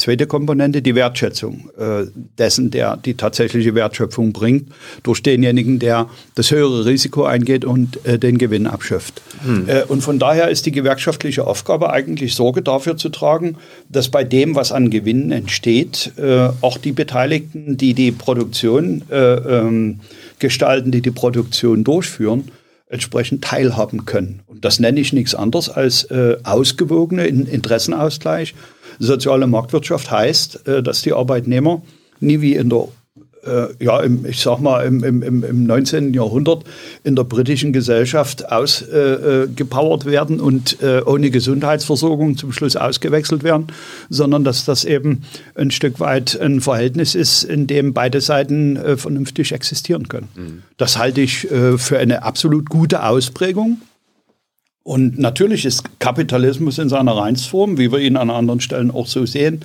nicht begleitet durch die soziale Marktwirtschaft, äh, etwas äh, negativer und unanständiger zu sehen. Ich habe die äh, klare Botschaft ja. hier in dem Land, wenn die Gewerkschaften ihre Arbeiten gut erledigen, wenn sie für diesen Ausgleich sorgen, bleibt die soziale Marktwirtschaft erhalten. Da gibt es natürlich eine Wellenbewegung, das ist nie immer so und das ist nie immer so. Wir haben ordoliberale Zeiten gehabt, wir haben auch Zeiten gehabt, wo äh, die äh, Gewerkschaftsbewegung äh, ein Stück weit wieder intensiver unterwegs gewesen ist. Ich, gehört dazu. Ich meine ja so nicht den Manchester Raubtierkapitalismus, sondern hier, was Ulrike Herrmann ja auch bei uns erzählt hat, was die CDU soziale Marktwirtschaft genannt hat, ist ja auch ein Propagandabegriff für den rheinischen Kapitalismus. Aber wenn, ja. wenn, wenn jetzt Greta und Luisa Neubauer und Fridays for Future für ein System Change äh, einstehen, wir waren ja vorhin bei der Verkehrswende, also System Change Kapitalismus überwinden, weil der unseren Planeten zerstört, dann seid ihr dabei. Ist, ist jetzt kein Problem. Also sachte, wenn wir das auf Klimaneutralität, auf Klimaverbesserung betrachten, wenn wir das auf äh, Umweltverschmutzung betrachten, sind wir sehr wohl dabei. Was ist denn der Systemwechsel? In welches System gehen wir denn bitte schön? Also ja, wir sind im na, na, bei der Bahn, äh, die muss kein kapitalistisches Unternehmen mehr sein, sondern keine Ahnung. Okay, dann habe ich den Umfang der Frage zu weit gezogen. Ja, das, wäre jetzt, konkret, wenn wir auf die Bahn, konkret, wenn wir auf die Bahn gehen, ja. klare Botschaft, ja. Die Entwicklung, die wir durchlebt haben, war von einer Behörde äh, 90, äh, 94 Privatisierung zu einer Aktiengesellschaft die mittlerweile mehr Schulden hat, äh, fast doppelt so viel Schulden wie äh, bei der Privatisierung, als die Schulden alle abgenommen wurden und auf Null gesetzt. Äh, und hier haben wir es mit einer völligen Fehlentwicklung zu tun, weil nichts von den Zielen, die mal ursprünglich gesetzt worden sind, ist aufgegangen. Und wir erinnern uns nun plötzlich wieder, was gut ist, dass wir uns überhaupt erinnern, dass das Daseinsvorsorge ist. Das wurde übrigens 1993 aus dem Grundgesetz herausgenommen. Wie bitte? Die Daseinsvorsorge der Eisenbahn wurde herausgenommen. Das war eine Voraussetzung für die Privatisierung. Heute erinnern wir uns, dass wir Anspruch auf äh, einen Transport haben, dass das für die Menschen gut ist und dass das ökologischer ist als mit anderen Transportmitteln. Von daher ja, diese Entwicklung ist absolut richtig. Ich habe deshalb ein bisschen abwehrend äh, äh oder, oder äh, äh, zurückhaltend reagiert, weil von Systemwechsel zu sprechen ist natürlich so eine Sache.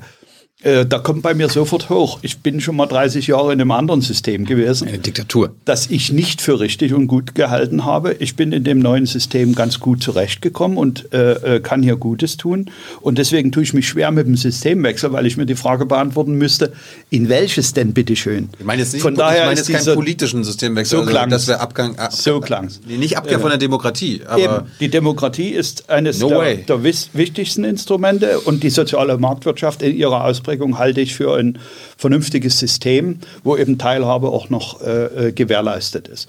Und von daher, wenn wir jetzt vom Systemwechsel äh, Verkehrssysteme reden, da sind wir beieinander. Wir müssen diese Eisenbahn in den Zustand bringen, wo das Netz, die Infrastruktur unter direkter Führung des Eigentümers Bund mit klaren Festlegungen geführt wird, wo keine Gewinne erzeugt werden können, weil noch nie dort Gewinne erzeugt werden konnten. Es ist immer eine höhere Subventionssumme reingeflossen, als an angeblichen Gewinnen dann äh, ausgewiesen wurde. Und wir müssen ähm, bei, der, bei der Frage der Infrastruktur, Netz, Station und Service und die Energieversorgung, die untrennbar miteinander verbunden sind, weil sie immobil sind. Die Schiene kann nur in einem Bahnhof enden.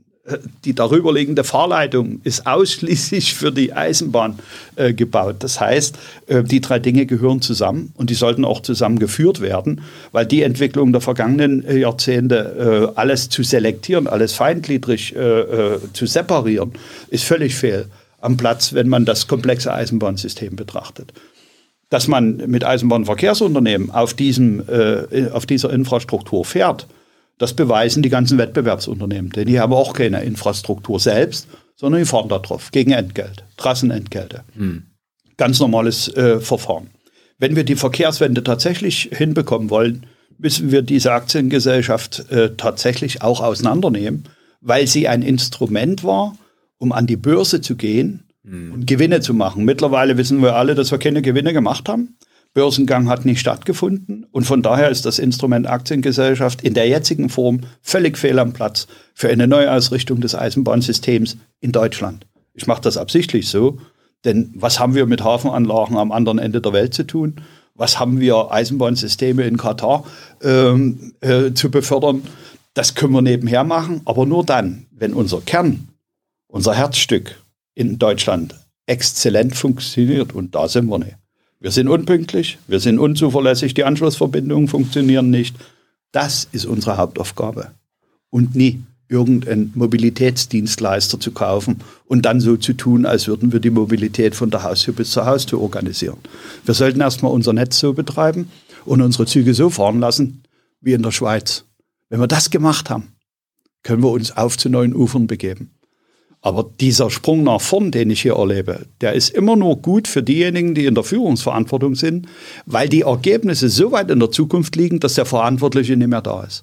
Das erlebe ich jetzt seit 30 Jahren. Und das geht mir so auf den Zeiger, dass ich einfach sage, damit muss Schluss sein. Versprechungen Dann sagt das System Change. von einem Jahr zum anderen. An der Stelle ist System Change absolut richtig. Du hast gerade die Schweizer Bahn angesprochen. Ist Ja. die staatlich? Oder macht die Die wird auch privatwirtschaftlich Macht die geführt. Gewinn? Es ist eine, äh, es ist eine privatwirtschaftlich geführtes Unternehmen, das aber direkt äh, vom, vom Bund geführt wird, mit ganz anderem Einfluss. Und vor allen Dingen, dort hat man über einen Volksentscheid, äh, 17 waren 2002, äh, muss der gewesen sein, hat man entschieden, dass die Eisenbahn das Grundsystem des öffentlichen Verkehrs ist und man hat alles daran ausgerichtet. Ähm, man hat Busverbindung, äh, Straßenbahnverbindung. Zum Schluss daran ausgerichtet, wie die Taktfolge äh, in den Bahnhöfen, in den Zügen ist. Heißt, der Personenzug kommt von A an. Äh, man kann entweder umsteigen in den Personenzug nach B oder man steigt in die Straßenbahn oder in den Bus um. Äh, da stehen wir ganz am Anfang. Da stehen wir ganz am Aber Anfang. machen die Gewinn? Oder ist es einfach unmöglich Die Frage, Bahnverkehr? die Frage nach Gewinn wurde dort nie so gestellt. Dort wurde ein, ein, ein, äh, ein Fonds gebildet, ein Infrastrukturfonds, um nie mit jedem Haushaltsjahr neu darüber zu befinden, gibt es Geld oder nicht, sondern dort wurde ein langfristiger Infrastrukturfonds gebildet und dort sind Milliarden in den Ausbau de, der, des, des Schienennetzes, der Bahnhöfe geflossen, der Energieversorgung und das müssen wir erstmal gewährleisten.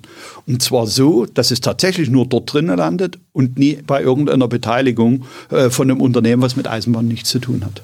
Gibt es in Europa irgendwo Bahnbetriebe, also auch so staatliche Bahnen, wie die Deutsche Bahn, die Gewinn machen? Oder ist das Nein. Nein, nie, wenn Sie es gesamthaft betrachten. Äh, das wird immer selektiv dargestellt als, als, als Gewinne. Die Infrastruktur kann keinen Gewinn machen. Die Infrastruktur selbst hat immer einen wesentlich höheren Geldbedarf, als sie selbst an, an, an, an Trassenentgelt erzeugen kann. Wo sollen Einnahmen herkommen? Sie kommen nur vom Trassenentgelt. Ja.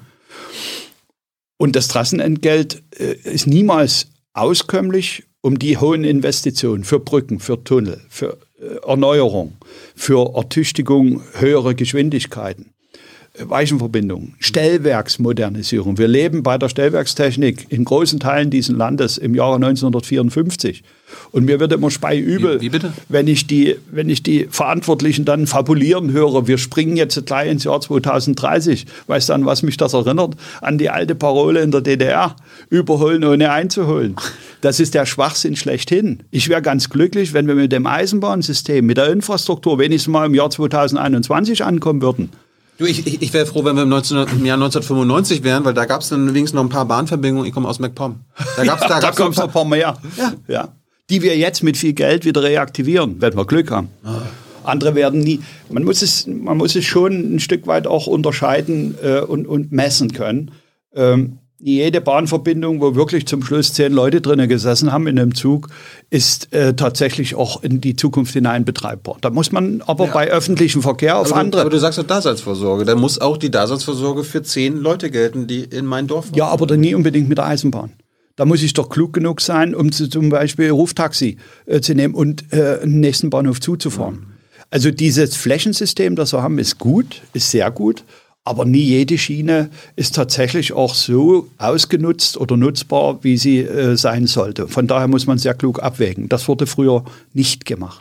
Früher wurde der Fahrplan so geschrieben, dass kein Anschluss mehr klappte. Dann sind die Leute nicht mehr mit dem Zug gefahren, weil wenn es keinen Anschluss klappt, hast du so eine lange Reisezeit, dass du einfach sagst, komm, lass es. Und wenn dann keine Leute mehr in den Zügen waren, wurden die Strecken abbestellt. Wenn wir heute ein Fahrplanangebot bieten, indem wir auch auf äh, äh, dem flachen Lande einfach sagen, hier fährt jede Stunde ein Zug.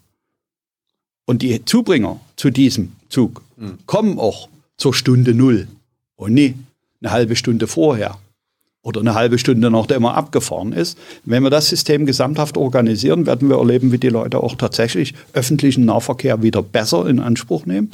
Heute hier in den Großstädten ist der schon enorm beansprucht. Aber auf dem flachen Land sieht es noch dünn aus.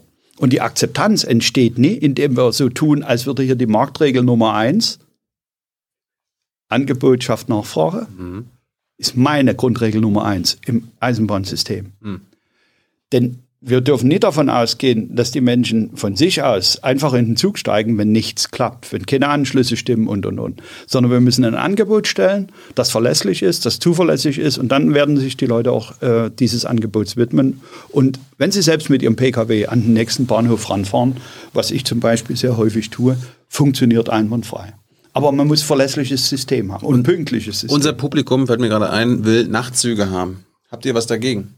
Dass die Nachtzüge wieder fahren, damit äh, wir Ich gehöre zu denjenigen, die bei der Abschaffung der Nachtzüge mit bei den Protestierenden äh, gewesen ist. Und diese Organisation hat Nachtzüge ähm, die ganze Zeit über für richtig und erforderlich gehalten. Ich will nicht von Hamburg nach München fliegen, sondern wenn ich mit dem Nachtzug äh, fahren kann, dann fahre ich mit dem Nachtzug.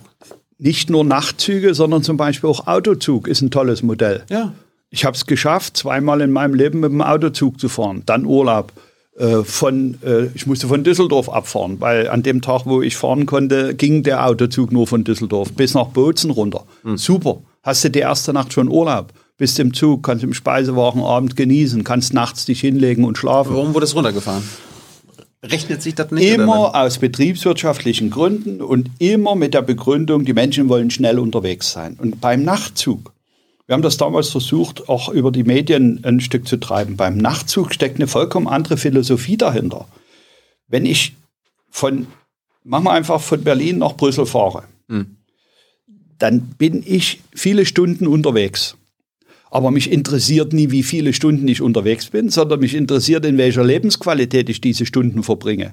Will ich also morgens um neun in Brüssel sein und man sagt mir, ich muss schon abends um neun hier losfahren, gibt es nicht die Parole, ja, wer, wer, wer braucht denn zwölf Stunden bis Brüssel? Da fliege ich doch lieber. Nee, da gibt es die Parole, wenn ich mich abends um neun in den Schlafwagen begebe, Dann habe ich Lebensqualität. Dann komme ich morgens ausgeruht um sieben dort an oder halb acht und dann bin ich um neun Uhr bei meinem Termin.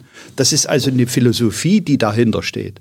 Und deswegen bin ich auch schon wieder angefasst, wenn ich mir anschaue, was die Damen und Herren des Vorstandes der DB gerade draus machen. Die sagen Nachtzüge. Weißt du, was das, weißt du, was das ist? Das sind normale ICEs, wo du dich dann in dem Sitz da rumlungern musst. Das ist keine Lebensqualität. Nachtzug heißt Schlafwagen, Liegewagenqualität. Ja. Heißt, wenn ich weitere Bett. Strecken fahre, Bett, genau. Ja. Und äh, an der Stelle nützt mir es nichts zu wissen, dass ich in zwölf Stunden auch in Shanghai sein kann mit dem Flieger. Ich wollte da nie hin, sondern ich wollte den nächsten Tag zum Termin. Und genau, ja, so wie du sagst, ist es richtig. Nur damit werden wir auch verhindern, dass Kurzstreckenflüge stattfinden oder Inlandflüge. Ja. Und die Menschen werden, wenn wir ein Angebot machen, sich auch dieses Angebot zu eigen machen, weil sie erkennen, dass es eigentlich gar nicht so schlecht ist, wenn man dahin will und wenn man das äh, faktisch als äh, den, den Weg überbrücken kann im Schlaf. Und da möchte ich in die Nacht um drei ankommen, also so schnell wie möglich, sondern ich möchte tatsächlich erst morgens um sieben ankommen und die Zeit auch tatsächlich schlafen können. Das wurde damals begründet mit fadenscheinigen Argumenten. Wir müssten jetzt 300 Millionen investieren in neue Schlafwagengarnituren, war die These, und die wollen wir nicht investieren. Dass die vorher 30 Jahre lang die Schlafwagengarnituren runtergefahren haben und Geld verdient haben, das wurde nie diskutiert. Warum bist du eigentlich in der CDU? Als Gewerkschafter? Hat was mit meiner persönlichen, sehr konservativen äh, Lebenshaltung zu tun und äh, das war zu dem Zeitpunkt, wo ich eine Entscheidung gefällt habe, der einzige wo ich das äh, wiedergespiegelt sah. Ja, man, das ist ja so in den letzten Jahrzehnten die Partei, die die Rechte der Gewerkschaften so gut es geht. Das habe ich damals nicht hat. sehen können, sonst hätte ich wahrscheinlich meine Parteizugehörigkeit generell nochmal überdacht. Ja, warum trittst du denn Spätestens nachdem die CDU 2010 äh, den Start hinlegte, das Tarifeinheitsgesetz zu schreiben. Äh, und die FDP hat es übrigens verhindert. 2010. Ja, wegen den Marburger Bund. Ne? Nie wegen Marburger Bund. Die FDP hat klare Haltung gehabt. Die hat gesagt, das ist mit unserer freiheitlich-demokratischen Grundhaltung nicht vereinbar. Ich hörte wegen den Krankenhausärzten, die äh, auch gerne FDP wählen. Auch wegen den Lokführern. Weil äh, wenn, unsere, wenn unser ganzes Land, unsere ganze Gesellschaft auf der These Wettbewerb fußt, wieso soll auch im Gewerkschaftsleben und im Gewerkschaftslager Wettbewerb vorherrschen? Warum wollen wir dort einen Einheitsbrei herbeiführen? Die Antwort lautet ganz schlicht und ergreifend, weil die als Funktionseliten bezeichneten, sich erlaubt haben, für sich die Tarifangelegenheit selbst in die Hand zu nehmen. Die Ärzte, die Piloten und dann die Lokführer. Das ist die Reaktion der Politik. Austreten aus der CDU ist auch eine Alternative, aber wenn man austritt, kann man natürlich auch nicht mehr innerhalb äh, für Veränderung sorgen. Ja, ich meine, ich glaube, die meisten würden so einen Gewerkschafter wirklich eher bei den Linken oder vielleicht noch bei der SPD verorten. Ich glaub, das sage ich mal ganz locker. SPD kommt für mich nie in Frage, weil die automatische Verankerung in der Gewerkschaft in der SPD halte ich für falsch. Mhm. Und noch dazu, wenn man sich die Entwicklung dieser angeblich sozialdemokratischen Partei anschaut. Da muss ich einfach schlicht und ergreifend sagen, ähm, seit Jahrzehnten hat das mit äh, Gewerkschaft und Arbeiterbewegung nichts mehr zu tun. Was hältst du davon, dass dein Parteifreund Ronald Pofalla aus dem Kanzleramt jetzt äh, schöner Boss bei der, bei der Bahn ist? halte ich äh, jetzt nicht mehr viel davon. Am Anfang hatte ich die Hoffnung, dass äh, Herr Pofalla an der Stelle, an die er gesetzt worden ist, äh, auch den Weg mitgeht und akzeptiert und versteht, dass die Infrastruktur A zusammengeführt werden muss und B aus der aktienrechtlichen äh, Verpflichtung Gewinne zu produzieren raus muss. Äh, ich habe dafür sehr viel Zeit investiert und mit ihm Diskussionen geführt. Und dann musste ich irgendwann noch nicht dort feststellen, dass er nicht äh, äh, bereit war. Und deswegen halte ich ihn jetzt für fehl an dem Platz. Und äh, Parteifreund ist so ein Titel, wo ich mal einfach sage, ich bin in derselben CDU, ne? Partei, ja. aber das heißt nicht, dass ich nicht grundsätzlich auch unterschiedliche Auffassungen haben darf. Äh, das ist übrigens das, was mich im Parteiensystem sehr stört und wo ich auch eine gewisse äh, Verlustigkeit in der Demokratie wahrnehme. Hm. Diese sogenannte Parteidisziplin. Die Fraktion sagt, das ist der Weg, mhm. scheint mir ein Stück weit einen Parlamentarismus zu untergraben.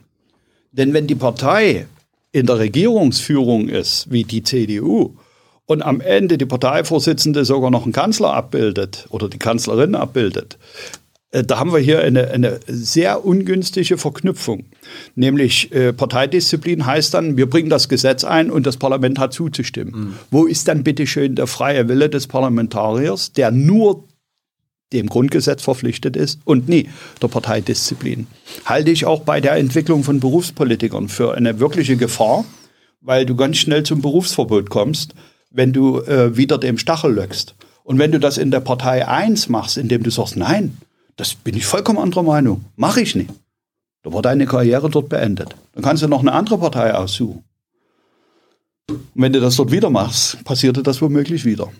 Das halte ich für kreuzgefährlich weil wir äh, ein Stück weit wegkommen von Menschen, die äh, schon einen Beruf hatten und Beruf haben und die auch dahin wieder zurückkehren können und die ihre freie Meinung bilden und sich wenig beeindrucken lassen äh, von den inneren Mechanismen. Hm. Man muss die Frage jetzt nicht beantworten, aber bist zwar CDU-Mitglied, aber wählst du denn die CDU, die seit Jahrzehnten eure Rechte niederknüppelt? Das würde ich nie beantworten wollen, weil das ist meine Privatangelegenheit. Aber, Aber die Frage lasse ich schön im Rahmen stehen. die Frage, ist meine eigene Partei noch wählbar? Ja. Habe ich über lange Strecken mit Ja beantwortet. Äh, jetzt kommt die Wirkung des Tarifeinheitsgesetzes direkt auf diese Organisation. Und äh, natürlich muss man da auch drüber nachdenken, ob man in der Partei noch richtig angesiedelt ist. Aber ähm. wie gesagt, vom konservativen Ansatz her ist das durchaus äh, meine Welt. Es gibt ja nicht nur eine Gewerkschaft, die GDL, sondern auch die EVG, wenn wir jetzt gerade bei den Parteien sind, die haben ja äh, vor einer Weile gesagt, äh, EVG-Mitglieder, die auch bei der AfD Mitglied sind, haben bei uns nichts verloren. Haben AfD-Mitglieder in der GDL was verloren? Ja, wir haben AfD-Mitglieder. Warum schmeißt du die nicht raus? Weil das äh, der Abkehr von der sogenannten, Einheit, äh, nie von der sogenannten, das wäre die Abkehr von der Einheitsgewerkschaft. Einheitsgewerkschaft heißt nämlich eine Tarifeinheit. Einheitsgewerkschaft ist definiert als eine Gewerkschaft, die weder religiösen noch parteipolitischen Richtungen oder Strömungen hinterher eifert. Das heißt, ich muss parteipolitisch Neutralität halten. Und deswegen ist es aus meiner Sicht völlig neben der Kappe, solange dies eine demokratisch legitimierte Partei ist, jemanden aus einer Gewerkschaft auszuschließen. Ja, aber die AfD sagte, gilt als rechtsextrem, sagte, hat Nazis. Ist eine demokratisch gewählte Partei in allen Landesparlamenten vorhanden und auch im Bundesparlament. Und von daher muss ich, äh, ich bin die Gewerkschaft und ich bin hier nicht der Schiedsrichter. Ist sie verfassungsfeindlich, ist sie dann nicht mehr die demokratische Partei. Und dann sind die auch nicht mehr legitimiert. Warum macht die EVG dann äh, das? Das ist doch deren Sache. Die machen so viele Fehler, da gehört er eben auch noch dazu. Ja, aber ich, ich frage mich, ich habe ja auch ein bisschen nachgelesen, es gibt ja immer wieder Fälle, zum Beispiel von, sage ich mal, rechtsradikalen, rechtsextremen Ausbildungslokführern, die dann ihre Azubis mit Migrationshintergrund entweder anders behandeln oder gar nicht erst ausbilden. Da muss, da kann man dann, also ich weiß da, nicht, da kannst welchem, du dann nicht sagen, ja, ja, ich weiß nicht, in welchem Unternehmen die sind. Das ist äh, schlicht und ergreifend ein Unding. Das hat nicht stattzufinden. Und ich sage das ganz offen: Rechtsradikal ist auch nicht mehr auf dem Boden der Verfassung. Ja, aber Definitiv. die AfD ist eine rechtsradikale Partei. Das, da, da kommt Ein Teil davon. Wir kennen die Diskussion um die Flügelbewegung und und und. Aber ich bin nicht der Parteianalysator. Nee. Ich äh, äh, sehe, dass momentan äh, das unter Beobachtung gestellt worden ist und wenn sich das manifestiert, haben wir es mit einem anderen Grundzustand zu tun. Aber ihr schmeißt erst eure AfD-Anhänger und Mitglieder außer Gewerkschaft, wenn die AfD Ich weiß nicht, wer ist. bei mir AfD-Mitglied ist, weil ich mir nie angewöhnt habe, in meiner äh, Organisation abzufordern, äh, die Parteizugehörigkeit. Das ist übrigens unzulässig. Das liegt absolut im privaten Bereich. Punkt eins, Punkt zwei.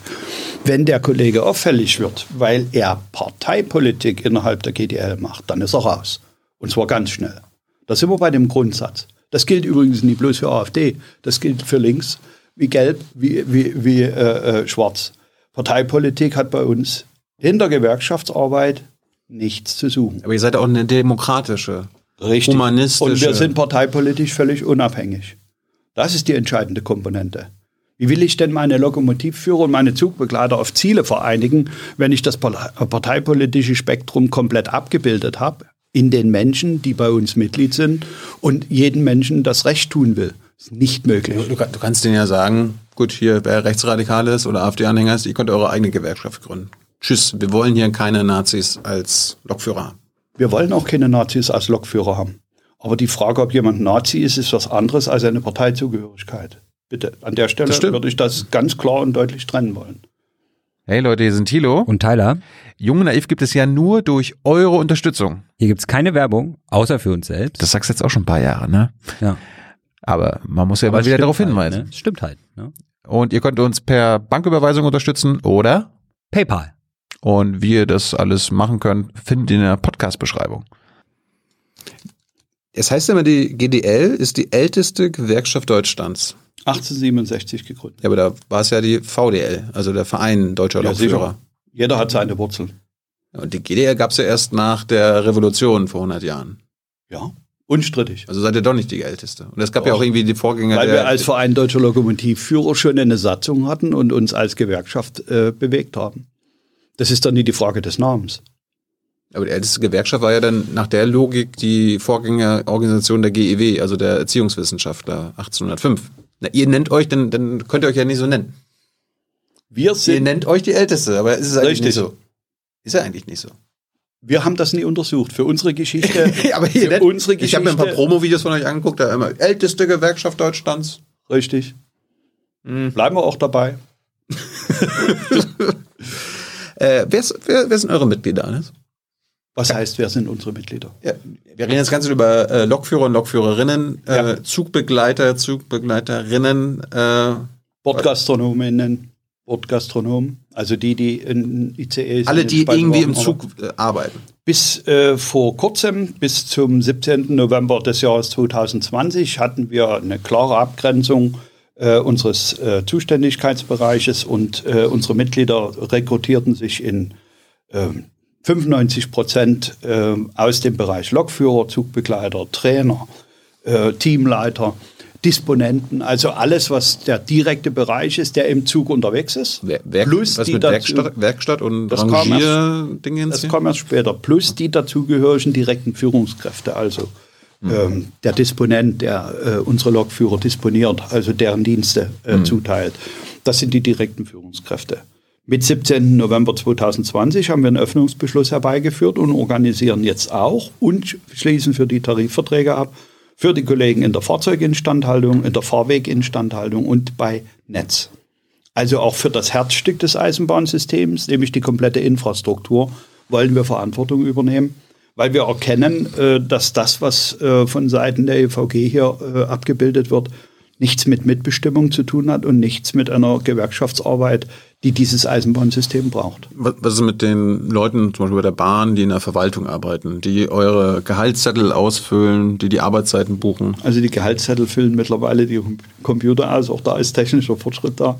Äh, diejenigen, die in der Verwaltung sind, können gerne bei uns eintreten. Wir nehmen sie auch tariflich gesehen mit auf. Sie sind in den Tarifverträgen mit abgebildet, aber sie stehen für uns nie im Fokus. Weil wir halt feststellen dürfen, dass wir äh, teilweise über 30 Prozent äh, Overhead in diesen Betrieben äh, vorfinden und an mancher Stelle mehr Häuptlinge als Indianer an Bord sind. Und das ist etwas, was eine Fehlentwicklung ist, eine vollkommene Fehlsteuerung in den vergangenen Jahrzehnten. Äh, Und von daher sage ich, es gibt auch keinen unbegrenzten oder unlimitierten Kündigungsschutz für alle. In keinster Weise. Weil wenn wir hier gesunden wollen, müssen wir an der Stelle auch das abbauen, was überflüssig ist wie ein Kropf. In der Verwaltung. In der Verwaltung. Nie die ganze Verwaltung. Man braucht Verwaltung. Aber, aber mit, so einem Spruch kriegst du aber keinen aus der Verwaltung in deinem. Tut mir leid, an der Stelle äh, werden wir uns damit begnügen müssen. Weil ich denke mir ja, es gibt ja mal eure Gewerkschaftskonkurrenz hier. EVG, Ja? eure Eisenbahnverkehrsgewerkschaft Gewerkschaft. und die GDL. Da frage ich mich ja, am Ende sind Gewerkschaften ja gegenüber dem Arbeitgeber so das Kartell. Das Kartell der Angestellten. Das ist übrigens das einzige Kartell, was in dem Lande zulässig ist. Ja. Das Kartell, Sie, Sie, Gewerkschaftskartell, äh, ihr, seid zusammen stärker als jeder einzelne Arbeitnehmer, weil Ja. wenn Arbeitnehmer quasi mit dem Arbeitgeber verhandeln wird, ist immer nachteilig und kommt immer scheiße von Gewerkschaften. kommt im Grunde ein schlechteres Ergebnis raus, als Ja. wenn es quasi alle, Absolut richtig, alle ja. zusammen. Aber wenn, wenn jetzt die IVG und die GDL beide existieren, dann gibt es ja einen Kartellkrieg. Und dann lacht ja der Dritte, nämlich die Bahn. Warum? Das glaube ich nicht.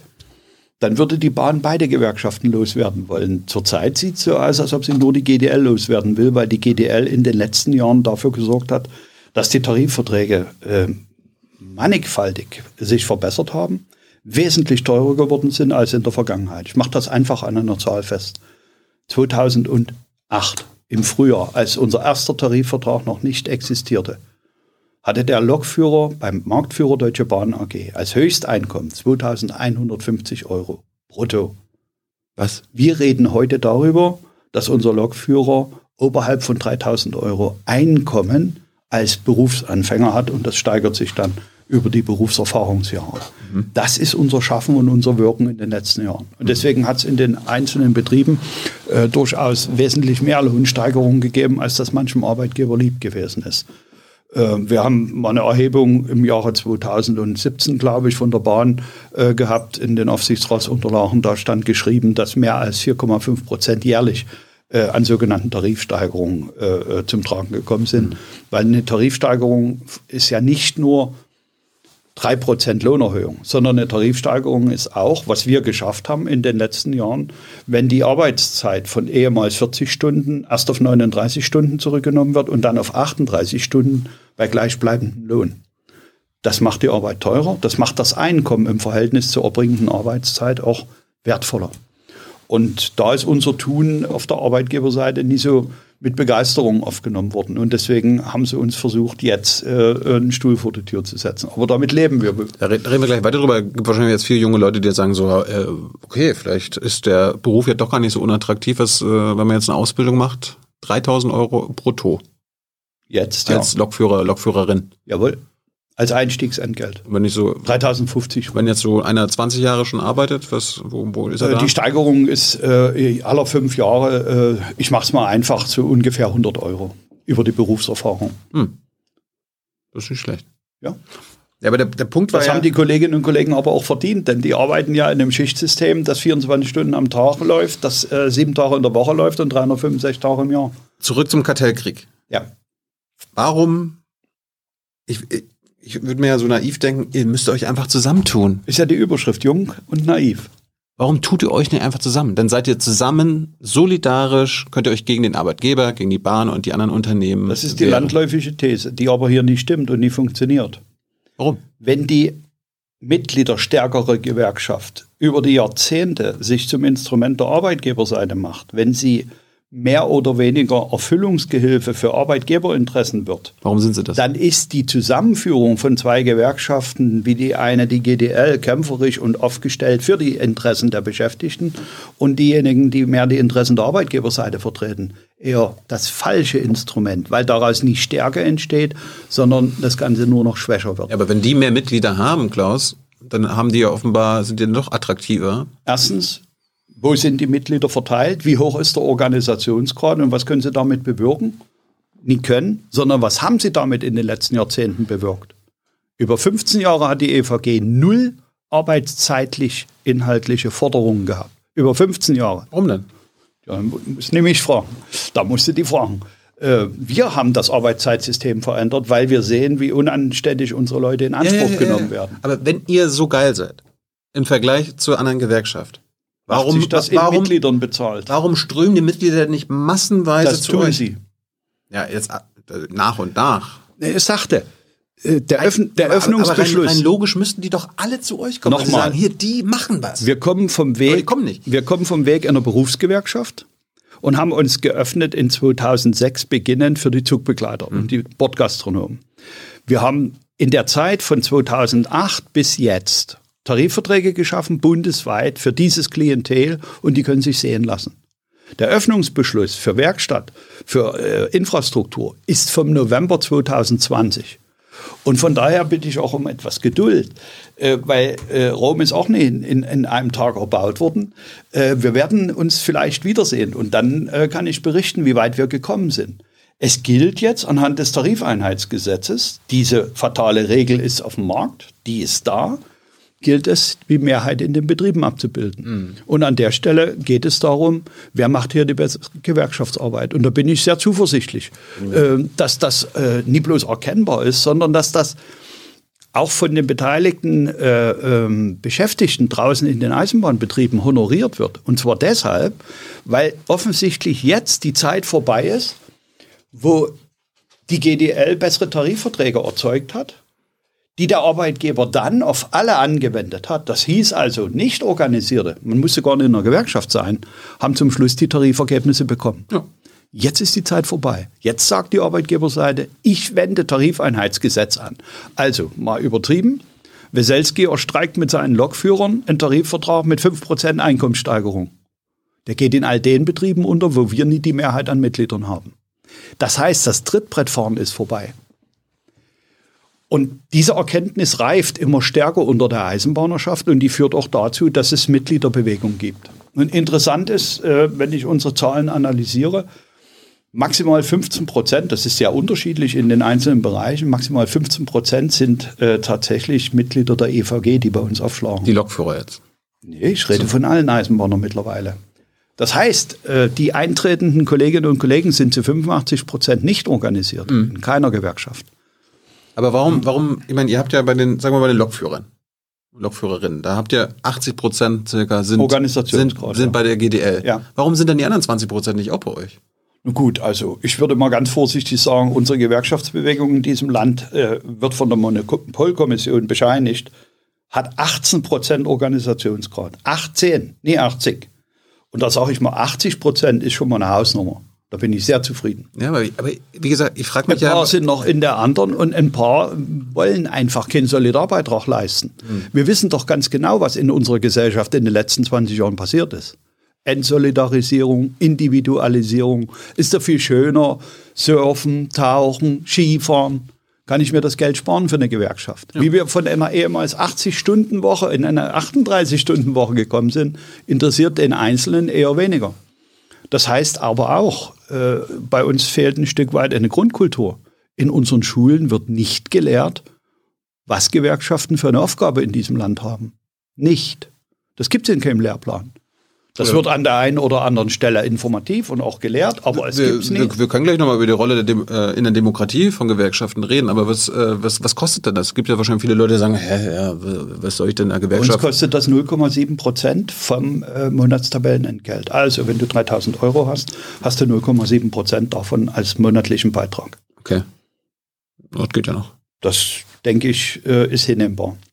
Es gibt dafür auch eine ganze Anzahl von Leistungen, aber die, die, die, also es hat Jahre gegeben, da haben die Gewerkschaften gewetteifert, ob sie hier 3% Rabatt äh, bei irgendeinem äh, Unternehmen organisieren konnten oder dort. Das ist meiner Ansicht nach eine Nebensache. Entscheidend ist, welche Leistung bietest du in der gewerkschaftlichen Vertretung des Mitglieds, was die Frage seiner Einkommens- und Arbeitsbedingungen betrifft. Das steht in unserer Satzung als erste und oberste Zielstellung. Da können wir uns sehen lassen und da machen wir auch einfach weiter, äh, weil bewiesen ist, dass wir es können und bewiesen ist, dass die Ergebnisse äh, anerkannt sind in der Belegschaft. Aber findest du nicht auch absurd, dass alle quasi im selben Betrieb arbeiten und dann doch separat streiten für ihre für ihren Tarif? Ich finde, wenn ich mir die letzten ähm, 20 Jahre anschaue, dass immer nur eine Gewerkschaft gestritten hat für bessere Einkommen, für bessere Arbeitszeiten. Das finde ich nicht bloß, sondern das ist belegbar. Warum, warum, warum kuscht die EVG bei der Bahn und ihr nicht? Frag meinen ehemaligen Kollegen, als er noch Vorsitzender der GdBA war, mit Namen Klaus-Dieter Hommel, vielleicht kann der dir die Frage beantworten. Den haben wir eingeladen, vielleicht kommt er jetzt bald. Ja, Ja, aber warum, warum, bin warum gespannt, was er von sich gibt. aber sind das vielleicht andere Philosophien? Ich meine, die, die bekommen ja auch ein bisschen mehr Geld immer, ne?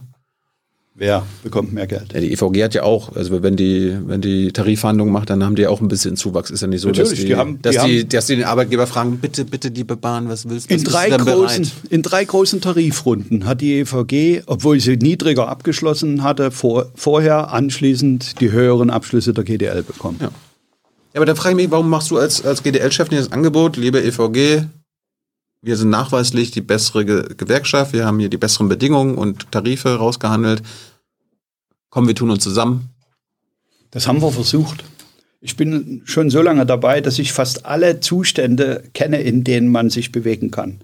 Es gab den Zustand von friedlicher Koexistenz, der führte dazu, dass wir nicht mehr sichtbar waren. Es gab die Zeiten, in denen haben wir Tarifverhandlungen gemeinsam geführt. Mache ich ein einfaches Beispiel. Wir machen gemeinsam Tarifverhandlungen. Damals hieß sie noch Transnet. Ich war Tarifreferent, noch gar nicht Stellvertreter oder Vorsitzender. Wir verhandeln gemeinsam. Die GDL hat zehn Arbeitszeitforderungen aufgestellt. Elemente, die wichtig sind, längere Ruhezeiten und, und, und, mehr Wochenendruhen.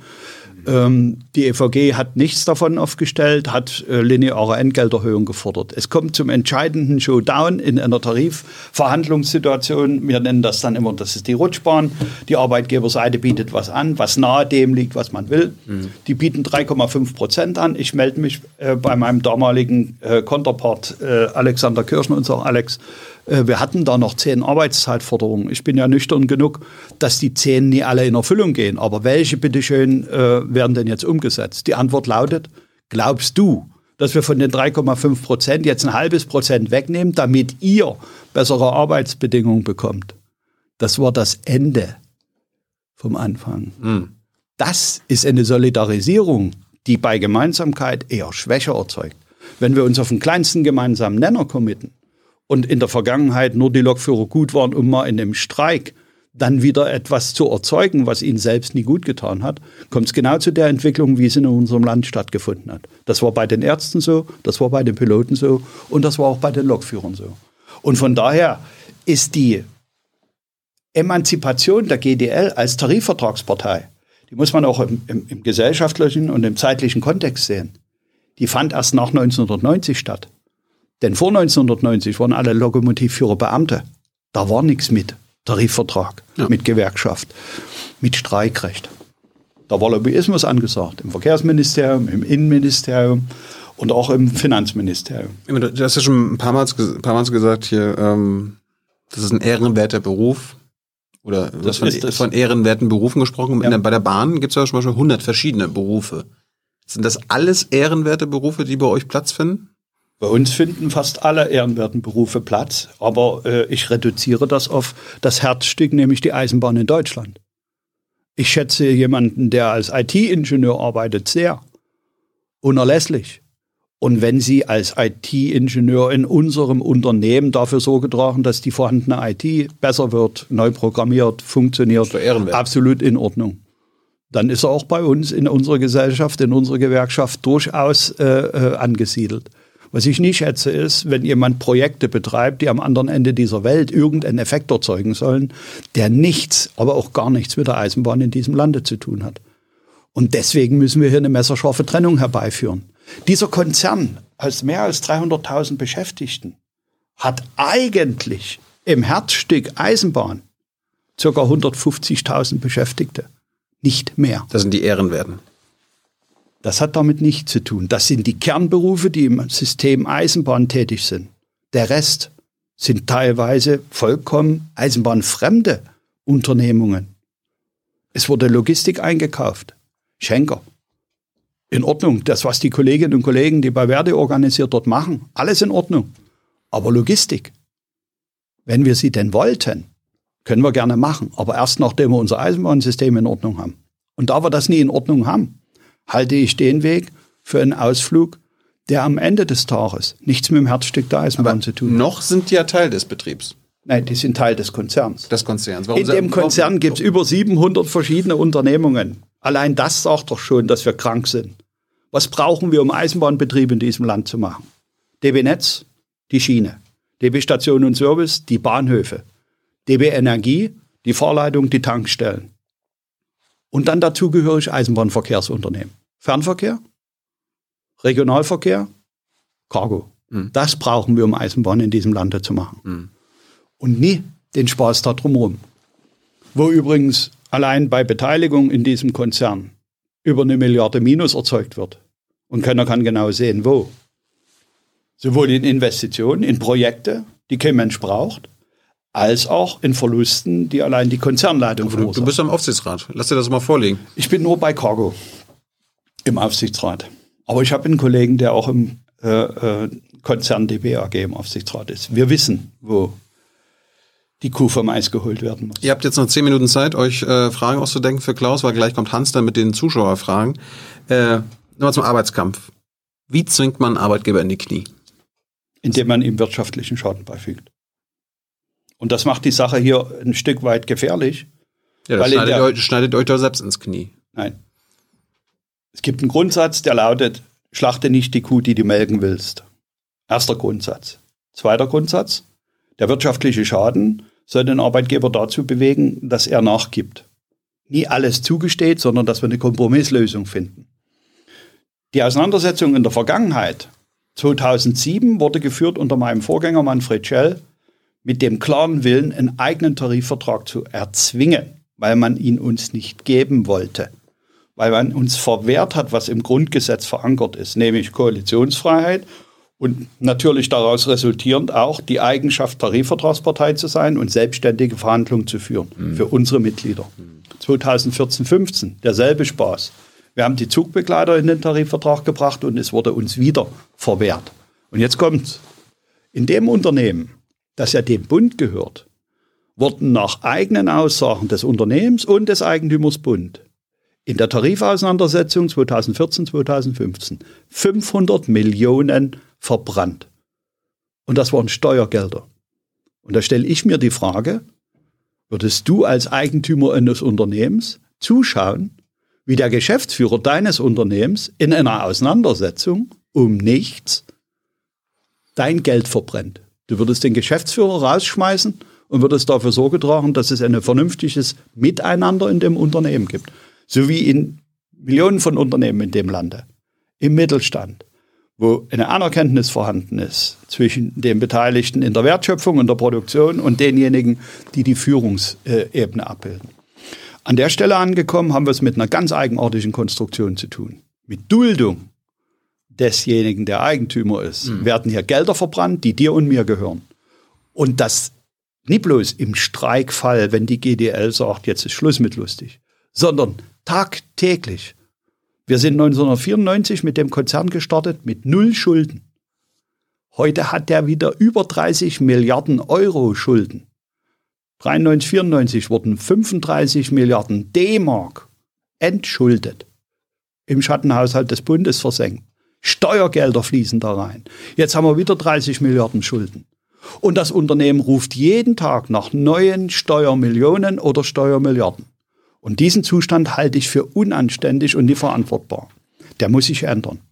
Und es kann nicht sein, dass Führungskräfte in so einer Situation, wo sie dem Arbeitnehmer, dem Lokführer, dem Zugbegleiter, dem Weichenwärter, dem beten sie runter, wir müssen einen Gürtel enger schnallen und scheffeln sich die Boni in die Taschen, dass du nur von träumen kannst. Und das in einem Einkommenssegment, das Lichtjahre davon entfernt ist, wo der Eisenbahner steht. Das heißt, der variable Entgeltanteil von Führungskräften ist so hoch, dass er wesentlich höher ist als das Einkommen eines Fahrdienstleiters, eines Lokführers. Da, da, waren wir ja schon. Du, deine ideale Bahn ist so ein bisschen wie, keine Ahnung, die BVG in Berlin, gehört der Stadt. Zum Beispiel.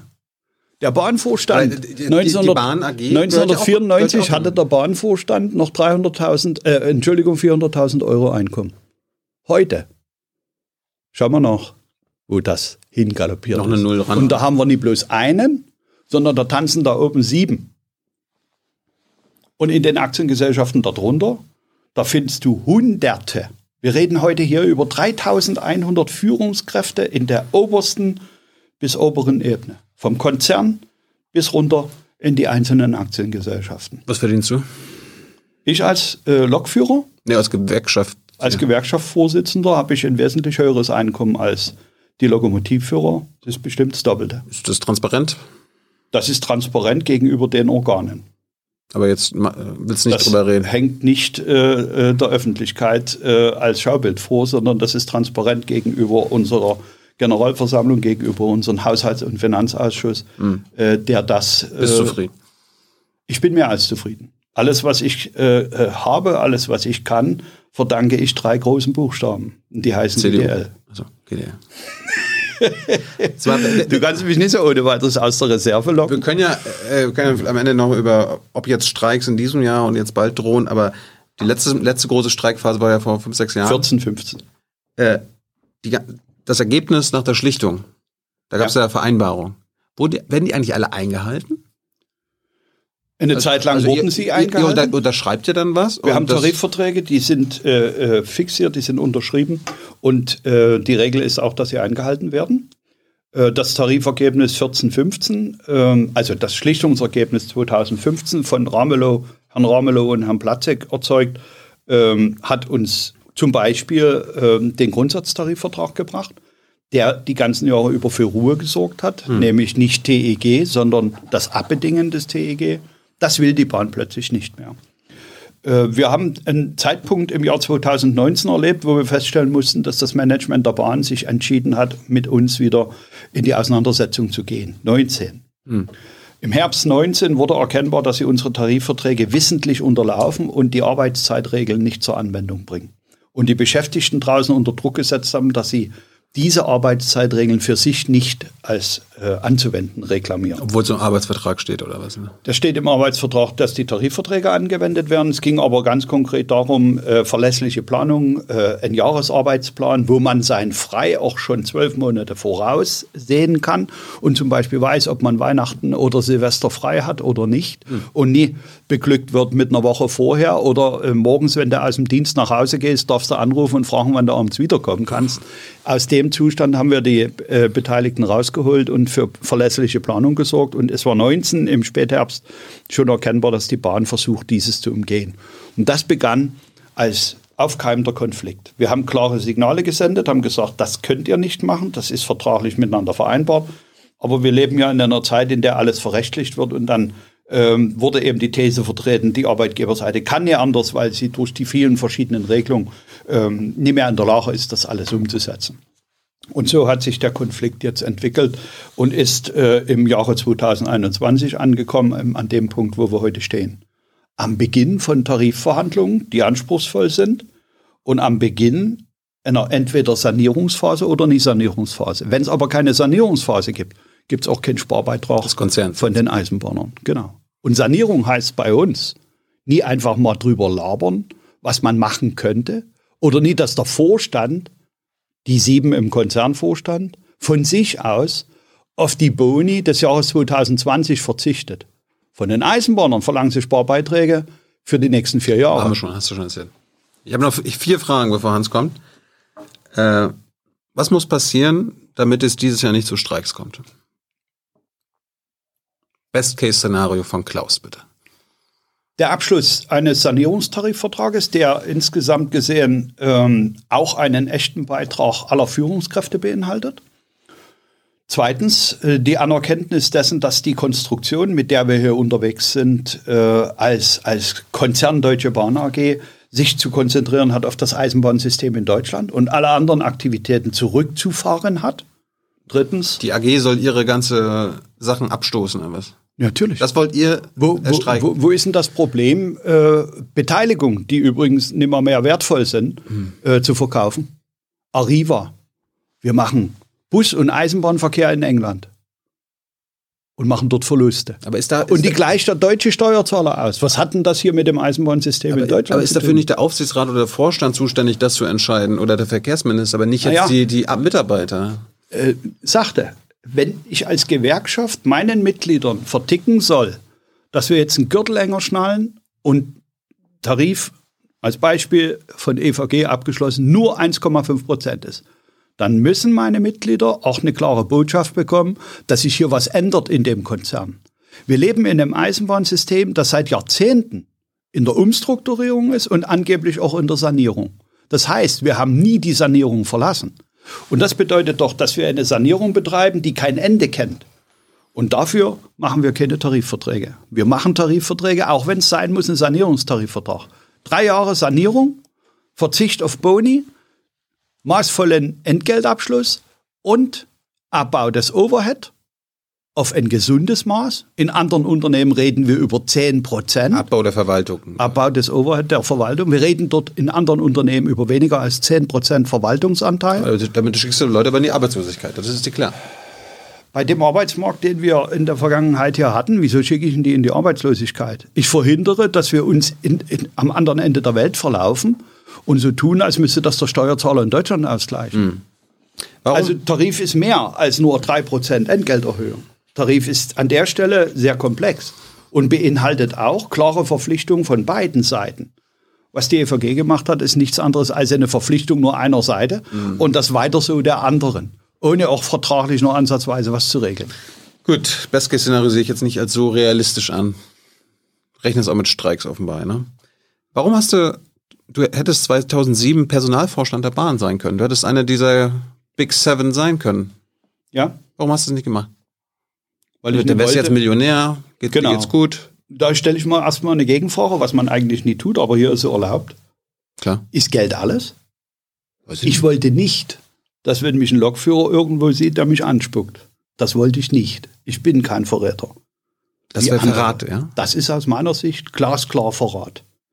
Wenn ein Gewerkschaftsvorsitzender wie ehemals Norbert Hansen seine Organisation fast in den Wahnsinn treibt und die Privatisierung mit Medern vereinbart, obwohl sich die Basis dagegen wendet, um im Anschluss in den Vorstand gehoben zu werden und ein Millionengehalt zu kriegen, das ist Verrat an der Arbeiterbewegung, schlicht und ergreifend. Das tue ich nicht. Mir geht's wesentlich besser als manchem Lokomotivführer. Man muss auch mal an der Stelle genug haben. Man muss auch mit dem zufrieden sein. Ja, ich verdiene mehr als ein Lokführer. Ich will nicht sagen, dass ich mehr arbeite. Aber ich bewege mich anders als mein Kollege, der auf den Zügen ist. Ich habe andere Aufwendungen.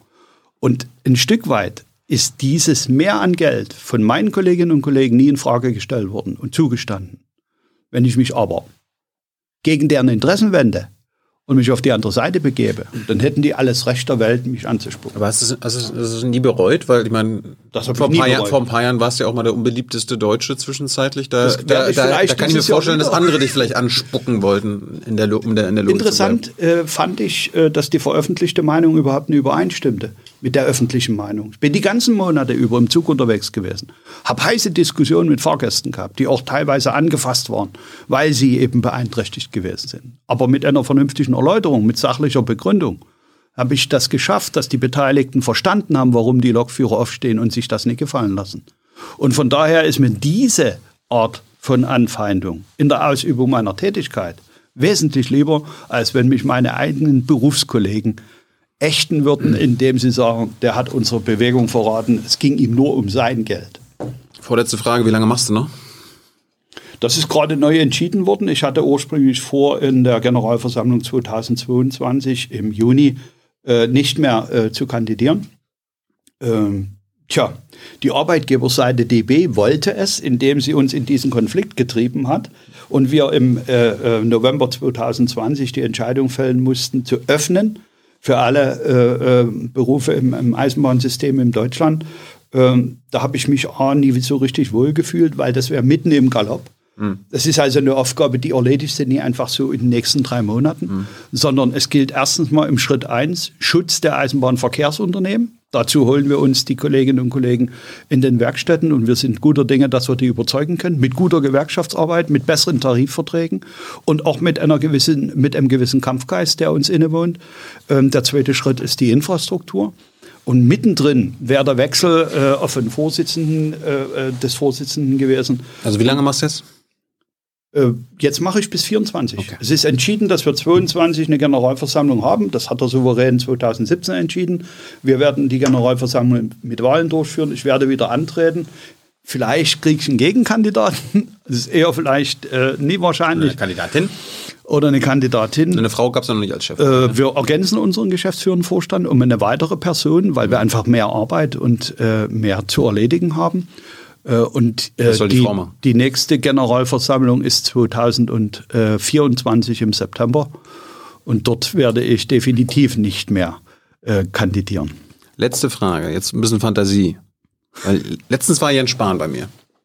Gesundheitsminister. Wir haben über Pflege geredet. Und der, der Gesundheitsminister wünscht sich, dass die Pfleger und Pflegerinnen in Deutschland endlich mal eine Gewerkschaft gründen, sich zusammentun und als ein Teil von, sag ich mal, systemrelevanten Berufen mal schön ihre Rechte und äh, Arbeitsbedingungen und Geld äh, ausverhandeln. Jetzt seid ihr ja auch, vertretet ihr auch Schlüsselpositionen. Gibt ja die Piloten, gibt es die Betriebsfeuerwehren. Wenn die, wenn die streiken, dann äh, oder wenn die Lokführer streiken, dann können das Land äh, lahmgelegt werden. Ja. Die Pfleger und Pflegerinnen könnten das ja auch. Was würdest du einer Gewerkschaft, die es noch nicht gibt bei den Pflegern und Pflegerinnen, was würdest du denen raten, damit die so erfolgreich sind wie ihr?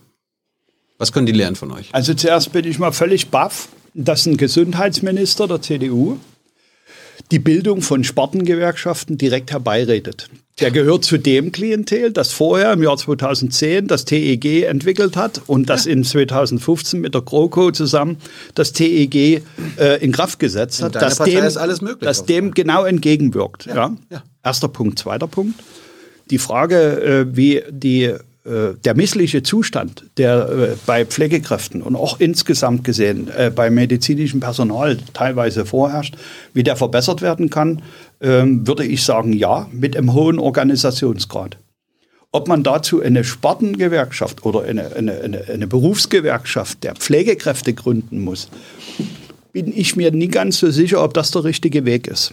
Weil, wenn ich mir die Entwicklung der GDL anschaue, sind wir den entgegengesetzten Weg gegangen. Wir sind eine reine Berufsgewerkschaft gewesen, über Jahrhunderte eigentlich.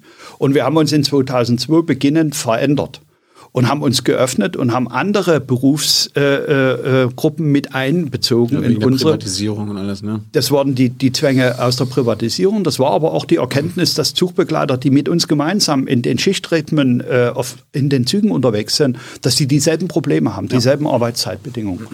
Ähm, ich glaube, das krankt am ehesten an der Stelle, dass wir einen niedrigen Organisationsgrad insgesamt auch bei den Pflegepersonalen haben. Das heißt also, die Bereitschaft, in einer Gewerkschaft organisiert zu sein, ist dort nie so vorhanden. Das heißt, wenn du einen niedrigen Organisationsgrad hast, ist über Arbeitskampf eher weniger nachzudenken. Weil der macht keinen Sinn. Du blutest aus. Du musst als Gewerkschaft die Löhne finanzieren. Und wenn du nie erfolgreich bist und der wirtschaftliche Schaden, der an der Stelle allerdings auch sehr sehr, sehr vorsichtig angegangen werden muss. Denn was ist ein wirtschaftlicher Schaden, wenn medizinisches Personal in den Arbeitskampf geht? Ja. Die sind ganz anders gehalten, Notversorgung aufrechtzuerhalten. Es geht um Menschenleben. Also eine schwierige äh, Ausgangslage, aber die kann auf jeden Fall verbessert werden durch mehr Zugehörigkeit in der Gewerkschaft. Und wenn Ja, ich aber- mir, aber- wenn ich mir, nee, letzter Satz, wenn ich mir Verdi anschaue, wie die sich entwickelt haben. Die haben übrigens gegen das Tarifeinheitsgesetz geklagt, mit uns gemeinsam gekämpft, leider nie gewonnen.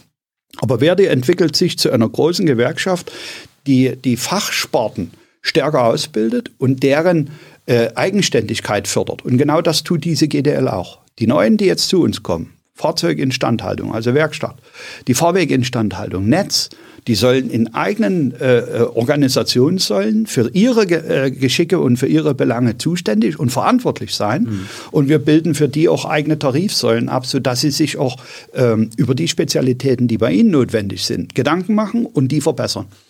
Und das heißt nie, was für, nie für alle gut ist, ist für keinen gut, sondern das heißt hochspezialisiert, dem heutigen Arbeitsleben angepasst. Und das kann ich mir auch bei Verdi vorstellen, indem dort ähm, äh, dieses Segment stärker ausgebaut wird und die Gewerkschaftszugehörigkeit durchni- äh, zunimmt. Und dann kann man auch dort spezielle äh, tarifliche Verbesserungen herbeiführen. Aber ich, ich, ich kenne viele Pfleger und Pflegerinnen, die dann sagen bei Verdi, ach, die machen genau das, was du der EVG vorwirfst. Die kuschen Das sehe und ich kuscheln nicht mit dem so. Arbeitgeber. Mir ist, die, mir ist die Verdi nicht bekannt, dass sie Tarifverträge abschließt, die unter dem Mindestlohn sind. Mir ist die Verdi nicht auffällig gewesen mit Tarifverträgen, die die sind Lohndumping eher beinhalten. enttäuscht von der Kampfbereitschaft. Aber wenn es jetzt eine letzte Frage Die wenn- Kampfbereitschaft in der Gewerkschaft wird entscheidend von der Frage geprägt, ob sie entsprechend gut mengenmäßig Mitglieder hat und dieses Instrument einsetzen kann. Ansonsten verheizt sie die Leute und verheizt auch das äh, Gewerkschaftsvermögen. Du musst die, die Dinge in, in Relation sehen. Die Kampfbereitschaft geht einher mit, dem, mit der Kampffähigkeit. Und die Forderung, Da sind wir beim Militär wieder. wenn du 20, wenn du 20 Prozent Organisationsgrad hast, dann hast du 20 Prozent Leute, die brennen und die wollen.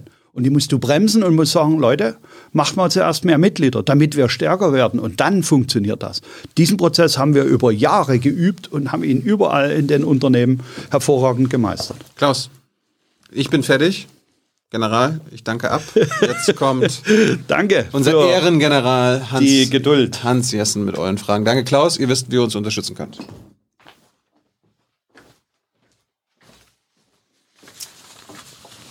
So, die Nachspielzeit. Die Nachspielzeit. ja, wir haben Wann ist 20 Elfmeterschießen? Nur wenn es unentschieden ausgeht. Okay. Ähm, es waren im, im Chat, also begleitend zu der, zum Livestream, äh, wenn man das mit einer Sportveranstaltung vergleichen würde, würde man sagen, ja, äh, hier saß zwar EVG nicht mit am Tisch, sondern äh, die GDL in deiner Person, aber ähm, auf den Tribünen, da waren beide Kurven vertreten, nicht? die äh, Nordkurve und die äh, Südkurve. Je nachdem. So die kritischen Fragen an dich, ähm, die dann wohl eher aus der EVG-Ecke kommen oder Sympathie-Ecke kommen, das wurde ungefähr 20 Mal gefragt, äh, warum spaltet ihr eigentlich die Menschen, die für die Bahn nennen, arbeiten, in Bahner, Eisenbahner erster und zweiter Klasse? Welche sollen das sein? Erste und zweite Klasse? Die einen, die bei euch Mitglied sind, für Ja. die ihr kämpft, die du selber auch gesagt, wo du selber gesagt hast, das ist das Kerngeschäft äh, der Bahn. Zum Beispiel schreibt Steffi Maus, ähm, bin ich nichts mehr wert, wenn ich in die Verwaltung aufsteige. Möglicherweise ist sie eine solche Mitarbeiterin, wo du sagst, Overhead, Kropf.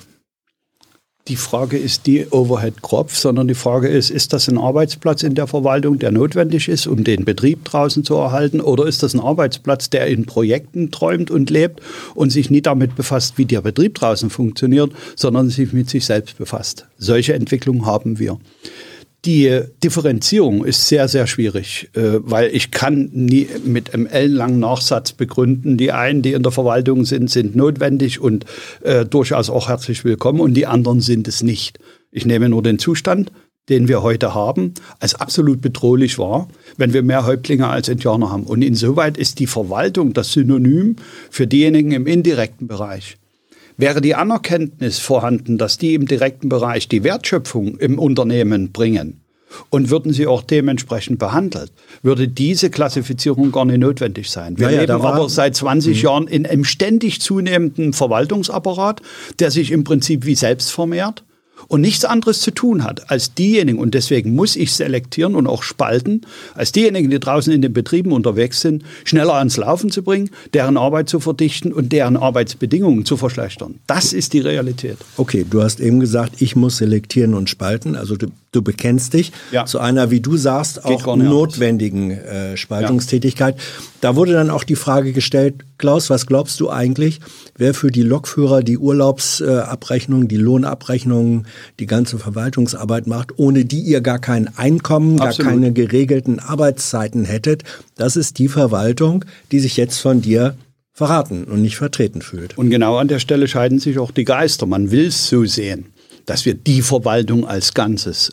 Ich bleibe dabei. Es ist eine Verwaltung notwendig, in jedem Betrieb übrigens. Aber die muss in ein vernünftiges Maß äh, gebracht werden und die muss auch tatsächlich die Aufgaben erledigen, die notwendig sind, wie zum Beispiel die Lohnabrechnung, wie zum Beispiel dazugehörig auch die Erfassung von Arbeitszeiten und und und. Das ist aber eine notwendige Verwaltung. Wir reden hier über eine Verwaltung, die sich so stark vermehrt hat, dass sie am Ende Arbeitsplätze ausbildet, die mit dem Eisenbahngeschäft nichts mehr zu tun hat. Deswegen die Selektion. Eine These, die damit im, oder ein Vorwurf, der damit im, Verga äh, im Zusammenhang steht. Ihr konzentriert euch auch in den äh, Forderungen auf dann doch wesentlich das rollende Personal, ähm, holt für die viel raus und damit würden für die anderen im, in der großen Bahnfamilie weniger übrig bleiben. Rosinenpickerei, ähm, im Grunde äh, ja Eliten, Elitengewerkschaft. Ein immer wieder bemühtes Märchen, das keiner Überprüfung standhält. Und zwar deswegen nie, weil zu keinem Zeitpunkt die von uns errungenen Einkommenshöhen auch äh, nur ansatzweise nicht auf die anderen Eisenbahner übertragen worden sind in der Vergangenheit. Erster Punkt. Zweiter Punkt. Wenn wir uns erlauben, für unsere speziellen Berufe spezielle Arbeitszeitbedingungen abzubilden im Tarif und die kosten Geld, dann ist das legitim, weil meine Kolleginnen und Kollegen draußen in den Zügen unterfallen nun mal einem anderen Arbeitsregime als derjenige, der 8 Uhr ins Büro geht und 16.30 Uhr dieses Büro wieder verlässt. Für den ist oftmals die Welt in Ordnung. Da ist daneben an eine schöne Kantine, da hat man vernünftige Arbeits- und äh, äh, Lebensbedingungen. Für unsere Leute draußen, die wissen teilweise nie, wo sie das Essen herholen sollen. Die werden dann auf die Kiosk oder auf die entsprechenden Geschäfte in den Bahnhöfen verwiesen äh, und dürfen sich dann unterwegs mit Fastfood ernähren. Von daher gibt es schon maßgebliche Unterscheidungen. Spezielle Arbeitsverhältnisse brauchen auch spezielle Tarifbedingungen. Google stellt äh, die eine Million Dollar Frage in Form der Fahrstuhlfrage. Wenn du im Fahrstuhl zwischen Erdgeschoss und dem zehnten Stock jemanden erklären sollst, was ist eigentlich der Konflikt zwischen GDL und EVG? Die grundsätzlich unterschiedliche Haltung als Gewerkschaft. Äh, wir kämpfen, wenn es sein muss, auch mit Arbeitskämpfen für unsere Kolleginnen und Kollegen bessere Arbeitszeit und Einkommensbedingungen. Erster Punkt. Zweiter Punkt, wir sind uns nicht zu schade, uns auch gegen das Management zu stellen.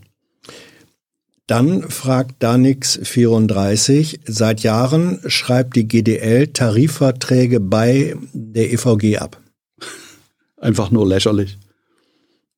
Gilt das auch für den Nachwuchskräftetarifvertrag, äh, wiederum Danix, den hat GDL bei der EVG geklaut.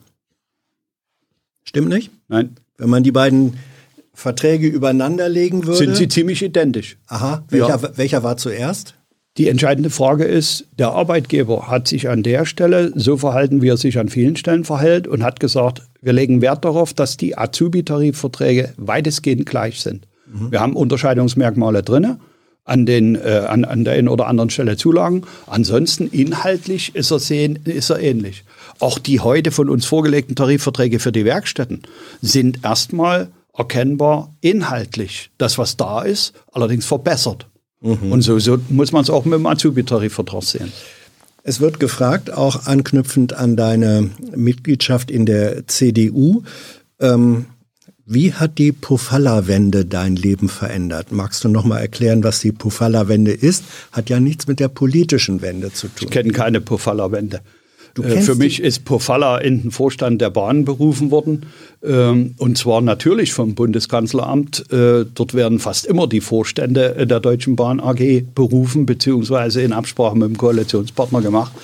Und für mich ist äh, Pofalla keine Wende, sondern jemand, der in der Infrastruktur als Vorstand eingesetzt worden ist. Ich habe gelernt, das sei ein Fachbegriff dafür, der in Nordrhein-Westfalen ausprobiert worden ist, dass äh, ICE, die ähm, im Fahrplan in Verzögerung geraten waren, nicht bis zum Ende durchfahren, Ach, sondern okay, eher ja. wenden, ja. Äh, um dann wieder sozusagen in den Fahrplantakt zu kommen, allerdings zu Lasten dann von Fahrgästen, Natürlich. die nicht ihr Das war von Pofalla vorgeschlagen worden und das nennt man, so habe ich das gelernt, Pofalla-Wende. Mag sein, das habe ich nie drauf gehabt, mhm. ist völliger Schwachsinn, ist schlicht und ergreifend die Ignoranz gegenüber unserem Kunden. Und es ist das Eingeständnis, dass wir Eisenbahn nie können. Mhm. Ähm, eine Frage, die häufig gestellt wurde, was müsste eigentlich passieren, damit GDL und EVG äh, organisatorisch wieder zusammenfinden können? Ist das überhaupt eine Form, die für dich denkbar wäre? Eine gemeinsame Organisation? Nach der äh, langjährigen Erfahrung, die ich gemacht habe und nach dem, was wir zurzeit äh, in den beiden Gewerkschaften äh, abbilden, ist das schlichterdings nicht vorstellbar. Wie bewertest du die Tatsache, dass äh, der Güterverkehr benachteiligt wird zu Lasten des Personenverkehrs? Braucht man bei der Fahrplangestaltung, bei der äh, Strecken, äh, bei, bei der ja, Netzverteilung, bräuchte man zwei getrennte Netze. Einmal für Güterverkehr, einmal für Personenverkehr. Völliger Irrsinn, zwei getrennte Netze. Halte ich für eine Verirrung. Ist in den letzten Jahren immer wieder so provokant äh, umgesetzt worden. Schauen Sie sich die Strecke an, äh, äh, Rhein-Main, also Köln-Frankfurt. Fährt nur ICE, Streckenprofil so angelegt, dass kein Güterzug dort drauf fahren kann. Völlige Fehlentwicklung, weil wir niemals genügend Platz bekommen werden, um weitere Trassen durch das Land zu legen. Und ist auch nicht erforderlich sondern es ist eine Fehlsteuerung von Seiten der DB Netz AG, die den Deutschlandtakt, auch vom Ministerium, am Beginn einfach nur auf den Personenverkehr fokussiert hat und den Güterverkehr vollkommen außen vor gelassen hat. Es waren wir, es war äh, äh, Netzwerk Europäische Eisenbahn, die in dem Schienenbündnis dafür überhaupt erstmal Sorge getragen haben, dass Güterverkehr so implementiert wird im Deutschlandtakt, dass er eigene Trassen hat und dass er auch vorzugsweise zu fahren hat. Es gibt eine knallharte Reihenfolge auf dem System Eisenbahn. Der schnellste ist der ICE, der zweitschnellste ist der Güterzug und der langsamste ist der Personenzug, der zugegebenermaßen an vielen äh, Unterwegsbahnhöfen zu halten hat. Und das ist richtig so. Das, nee, das ist systemisch gegeben von den, von den Zuggattungen her. Und das muss man beachten und deswegen muss man zum Beispiel Bahnsteige an Überholgleisen haben und nicht auf dem Hauptgleis. Dann muss man Überholgleise überhaupt haben, um Züge, die langsamer sind, in die Überholung zu bringen, damit der Schnelle dann wieder vorbeifahren kann. Ich fahre hier Stunde null los mit dem ICE. Wenn ich eine Stunde gefahren bin, treffe ich spätestens dort auf einen langsamen Personenzug oder einen Güterzug. An dem muss ich vorbei. Und dazu muss dieser Zug auf eine Überholung. Diese Systemik ist vernachlässigt worden bzw. verletzt worden. Am Beginn des Deutschlandtaktes waren die Güterzüge einfach außen vor. Es war unser Wirken und das vieler Beteiligter, um überhaupt den Güterverkehr so zu implementieren, wie er eingebunden werden muss. Ich sage an der Stelle nochmal Modell Schweiz. Wir sollten nicht so tun, als ob wir alles neu erfinden müssen. Die sind der lebende Beweis für ein funktionierendes Eisenbahnsystem. Für alle drei Zugattungen. Welanowski äh, hat die Auffassung, nichts hat das Vertrauen von Großkunden, zum Beispiel Autozulieferer, mehr kaputt gemacht als die GDL-Streiks 2014, 15. Davon kann die Bahn sich nicht mehr erholen. Das ist falsch. Das Vertrauen der Kunden, Großkunden, Stahl, Kohle, Automotive ist erschüttert worden, weil DB Cargo über Jahre es nicht in die Reihe bekommen hat, den Güterverkehr so zu organisieren, dass wir pünktlich abgeholt haben, pünktlich geliefert haben. Das hat die Großkunden weggetrieben. Die Ausnahmesituation Arbeitskampf ist übrigens nie nur von der GDL herbeigeführt worden. Es gehören immer zwei zum Arbeitskampf, nämlich die Arbeitgeberseite und die Gewerkschaftsseite. Und da sage ich mal ganz vorsichtig, dieses äh, Just in Time, das ist zurzeit auch in Rede, weil es dazu führt, dass wir klimaschädlich unterwegs sind, dass die Landstraße im Prinzip das rollende Lager geworden ist. Von daher ist die Frage, wo Kunden bei Cargo verloren äh, worden sind, schlicht und ergreifend damit zu beantworten, Cargo ist nicht mehr in der Lage, Güterverkehr so gut zu organisieren, dass sich die Kunden darauf verlassen können. Und vernehmen Sie mal einfach, nimm mal das Verhältnis Arbeitskampf zu Eisenbahnverkehr insgesamt gesehen. Das ist im Promillbereich, wo Arbeitskampf stattfindet. Wir schaffen es nie in der Realität, im Alltag, heute hier, schaffen wir es nie, den Güterverkehr so zu organisieren, wie wir es müssten. Was hältst du angesichts äh, Energiewende, technischem Fortschritt von neuen Antriebsformen ähm, auf nicht elektrifizierten Strecken, also zum Beispiel Akkuzüge, ähm, Hybridzüge, Wasserstoffzüge, ist das eine Perspektive, in die Zeit, Geld, Energie reingesteckt werden soll? Ja, weil es schlicht und ergreifend Unfug wäre, so zu tun, als würden wir die fehlenden über 30 Prozent nicht elektrifizierter Strecken in den nächsten drei Jahren elektrifiziert haben. Das ist unmöglich, nicht zu schaffen. Und es ist auch anhand der Zugdichte und der Inanspruchnahme der Strecke teilweise unwirtschaftlich, die Elektrifizierung, die viel Geld kostet, äh, dort umzusetzen. Von daher sind alternative Antriebe äh, im Vordergrund. Ich habe nur das Gefühl, dass wir uns hier verzetteln, weil wir an allem rum experimentieren. Und wenn ich da allein Akku Betrieb nehme, da sage ich mal, die Eisenbahn ist ein energieintensives äh, Geschäft. Wir verbrauchen höchste Strommengen beim Anfahren. Und da ist für jeden, sogar ein Laien, erkennbar, dass die Batterie an der Stelle äh, eher das äh, Instrument ist, was dem nicht gerecht wird. Aber Hybrid und Wasserstoff. Hybrid wäre etwas, wo ich sage, dort könnte man einiges tun. Voraussetzung ist natürlich, dass auch die elektrische Antriebsseite genutzt wird, also wieder geladen wird. Dafür gibt es Möglichkeiten. Ich wünschte mir, dass wir mit Wasserstoff weiterkämen, weil das von der Antriebsart her, also von der, von der Freisetzung der möglichen Energie her, ähm, den hohen Lasten und den hohen Anfahrenergienotwendigkeiten am besten gerecht würde. Mhm. Ich habe noch drei Fragen. Ähm, die eine Frage ist, gibt es etwas oder was wäre es, was du sowohl aus der Reichsbahn-Vergangenheit als auch aus der Bundesbahn oder Deutsche Bahn-Vergangenheit, sozusagen vor der Bahnreform, schätzen gelernt hast, was dir jetzt explizit fehlt? Was das hatte ich vor uns bei Thilo schon mal erwähnt. Ja. Ähm, diese, diese halbmilitärische Organisationsform sollten wir uns wieder, der sollten wir uns wieder nähern, mhm. weil ähm, die Sinn macht in so einem Gefüge. Äh, und was ich mir wünsche und was wir mit rübernehmen, und zwar von beiden Bahnen, äh, müssen, ist eigentlich die Qualität der Ausbildung. Eines beamteten Lokomotivführers bei der Deutschen Bundesbahn oder eines äh, ähm, angestellten Lokomotivführers bei der Deutschen Reichsbahn eine wesentlich qualitativ höherwertige Ausbildung, die praxisorientiert ist und die darauf abstellt, dass wir jemanden draußen haben, der das Gesamtgefüge kennt, die Eisenbahn als Ganzes, ich habe verschiedenste Stationen äh, äh, mitmachen dürfen äh, und wusste, wo was äh, notwendig ist. Und äh, mehr praxisorientierte Ausbildung, das ist für meine Begriffe der Schlüssel. Übrigens nicht bloß für Lokführer, sondern für alle Eisenbahnerinnen und Eisenbahner. Äh, die vorletzte Frage. Es gibt ganz viele Chat-Fragende, die nicht damit klarkommen, dass ein radikaler Gewerkschafter dennoch Mitglied der CDU sein kann. Äh, ich gleite das mal in die Frage, hat der von dir geschätzte Schlichter Bodo Ramelow zu irgendeinem Zeitpunkt in dir den Gedanken wachsen lassen, vielleicht sollte ich doch in eine andere Partei gehen?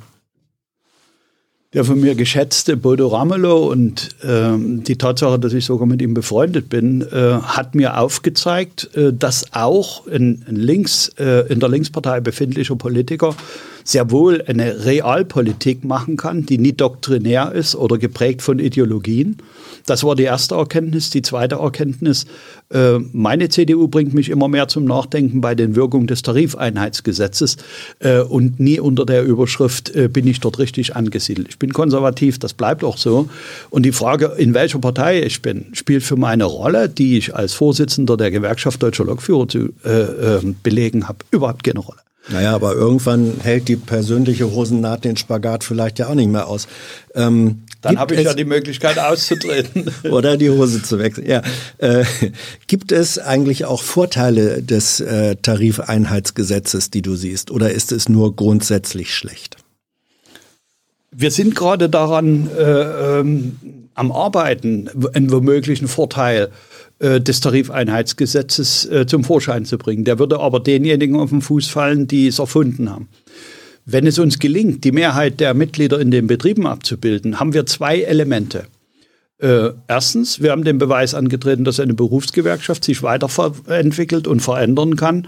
Und äh, die, all die Vorwürfe, Sporten, elitäres Denken und, und, und, die können wir in die Tonne kloppen, äh, gilt für uns nicht mehr. Schon heute nicht mehr und zukünftig allemal nicht mehr. Erster Punkt. Zweiter Punkt, und das wäre das Einzige, was man dem abgewinnen könnte. Wenn die Erkenntnis in den Belegschaften reift, dass wenn gemeinsam ein Tarifvertrag erkämpft wird, der eine bessere Einkommenssituation hat, bessere Arbeitsbedingungen hat, dass man den schützen muss durch Mitgliedschaft in der Gewerkschaft.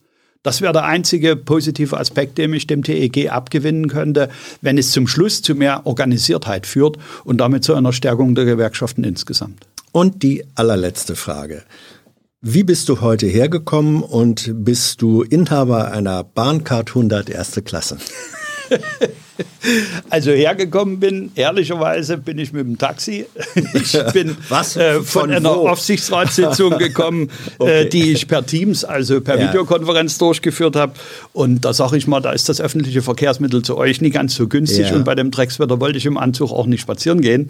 Und ansonsten ist hier die Bahncard 100. Ja. Äh, ich gebe auch zu erster Klasse, weil die Anzahl der Dienstreisen enorm ist. Mhm. Äh, und wir an der Stelle äh, ökologisch gut unterwegs sind die gehört zu deiner Ausstattung die als Gewerkschaftsvorsitzender, ja. wie Diensthandy und sowas nicht. So ja, welche Frage hast du vermisst? Also das Spektrum, was wir hier abgebildet haben, ist enorm. Ich würde nicht sagen, dass ich was vermisse. Äh, ich fand es interessant und absolut äh, auch fair im Umgang. Äh, kritische Fragen, die gestellt werden, sowohl von den Zuhörern, Zuschauern als auch von jemandem, der mich interviewt, bin ich gewohnt. Ich fand die, äh, das Format ist für mich etwas ungewöhnlich. Man hat immer wieder gemerkt, dass ich in die mhm. Sie-Rolle äh, rutsche, aber äh, absolut in Ordnung. Keine Frage vermisst. Nein, ich hätte vielleicht an der einen oder anderen Stelle gedacht, dass noch etwas härter nachgefasst wird. Wo denn? Wo denn? Äh, ja, bei der Frage, warum ich nie die Partei wechsle, ist ja, ja jetzt nochmal gekommen. Ähm, ich halte das aber tatsächlich für Privatangelegenheit. Äh, Punkt eins, Punkt zwei äh, bei der Frage, warum man sich auf den Weg macht und einer anderen Gewerkschaft womöglich, ähm, äh, ich sag mal, die Existenzberechtigung nimmt. Ähm, das habe nie ich verursacht. Äh, Das haben diejenigen verursacht, die das TEG geschrieben haben. Und da möchte ich auch an der Stelle Wahrheit und Klarheit abbilden. Es war auch die EVG, die das TEG wollte. Als also da kenne, Instrument. ich kenne Beschlüsse der ähm, EVG, die das TEG ablehnen. das Jetzt- stimmt nicht. Die haben das Diese- TEG befürwortet und die haben das TEG mitbefördert. Es gibt keine Gewerkschaftstagbeschlüsse, das würde, wurde hier auch zitiert. Es gäbe Beschlüsse des Gewerkschaftstages der EVG, die das TEG ablehnen. Ja, ja. Das stimmt nicht. Deswegen ruft die EVG ja wahrscheinlich gerade ganz laut, dass das TEG angewendet werden soll. Mhm. Das stimmt so nie. Es war ausschließlich, Entschuldigung, ausschließlich Verdi, die als einzige DGB-Gewerkschaft sich gegen das TEG gewendet haben und die mit uns gemeinsam äh, auf dem Bundesverfassungsgericht geklagt haben, gegen dieses aus unserer Sicht immer noch grundgesetzwidrige Gesetz. Gut, Faktencheck können wir jetzt hier nicht äh, betreiben. Das werden im Zweifelsfall die Foristen dann tun. Klaus, vielen Dank. Dankeschön. Auch ich bedanke mich. Ihr wisst, äh, wie ihr dieses Format unterstützen könnt. Tut es. Dankeschön. Tschüss.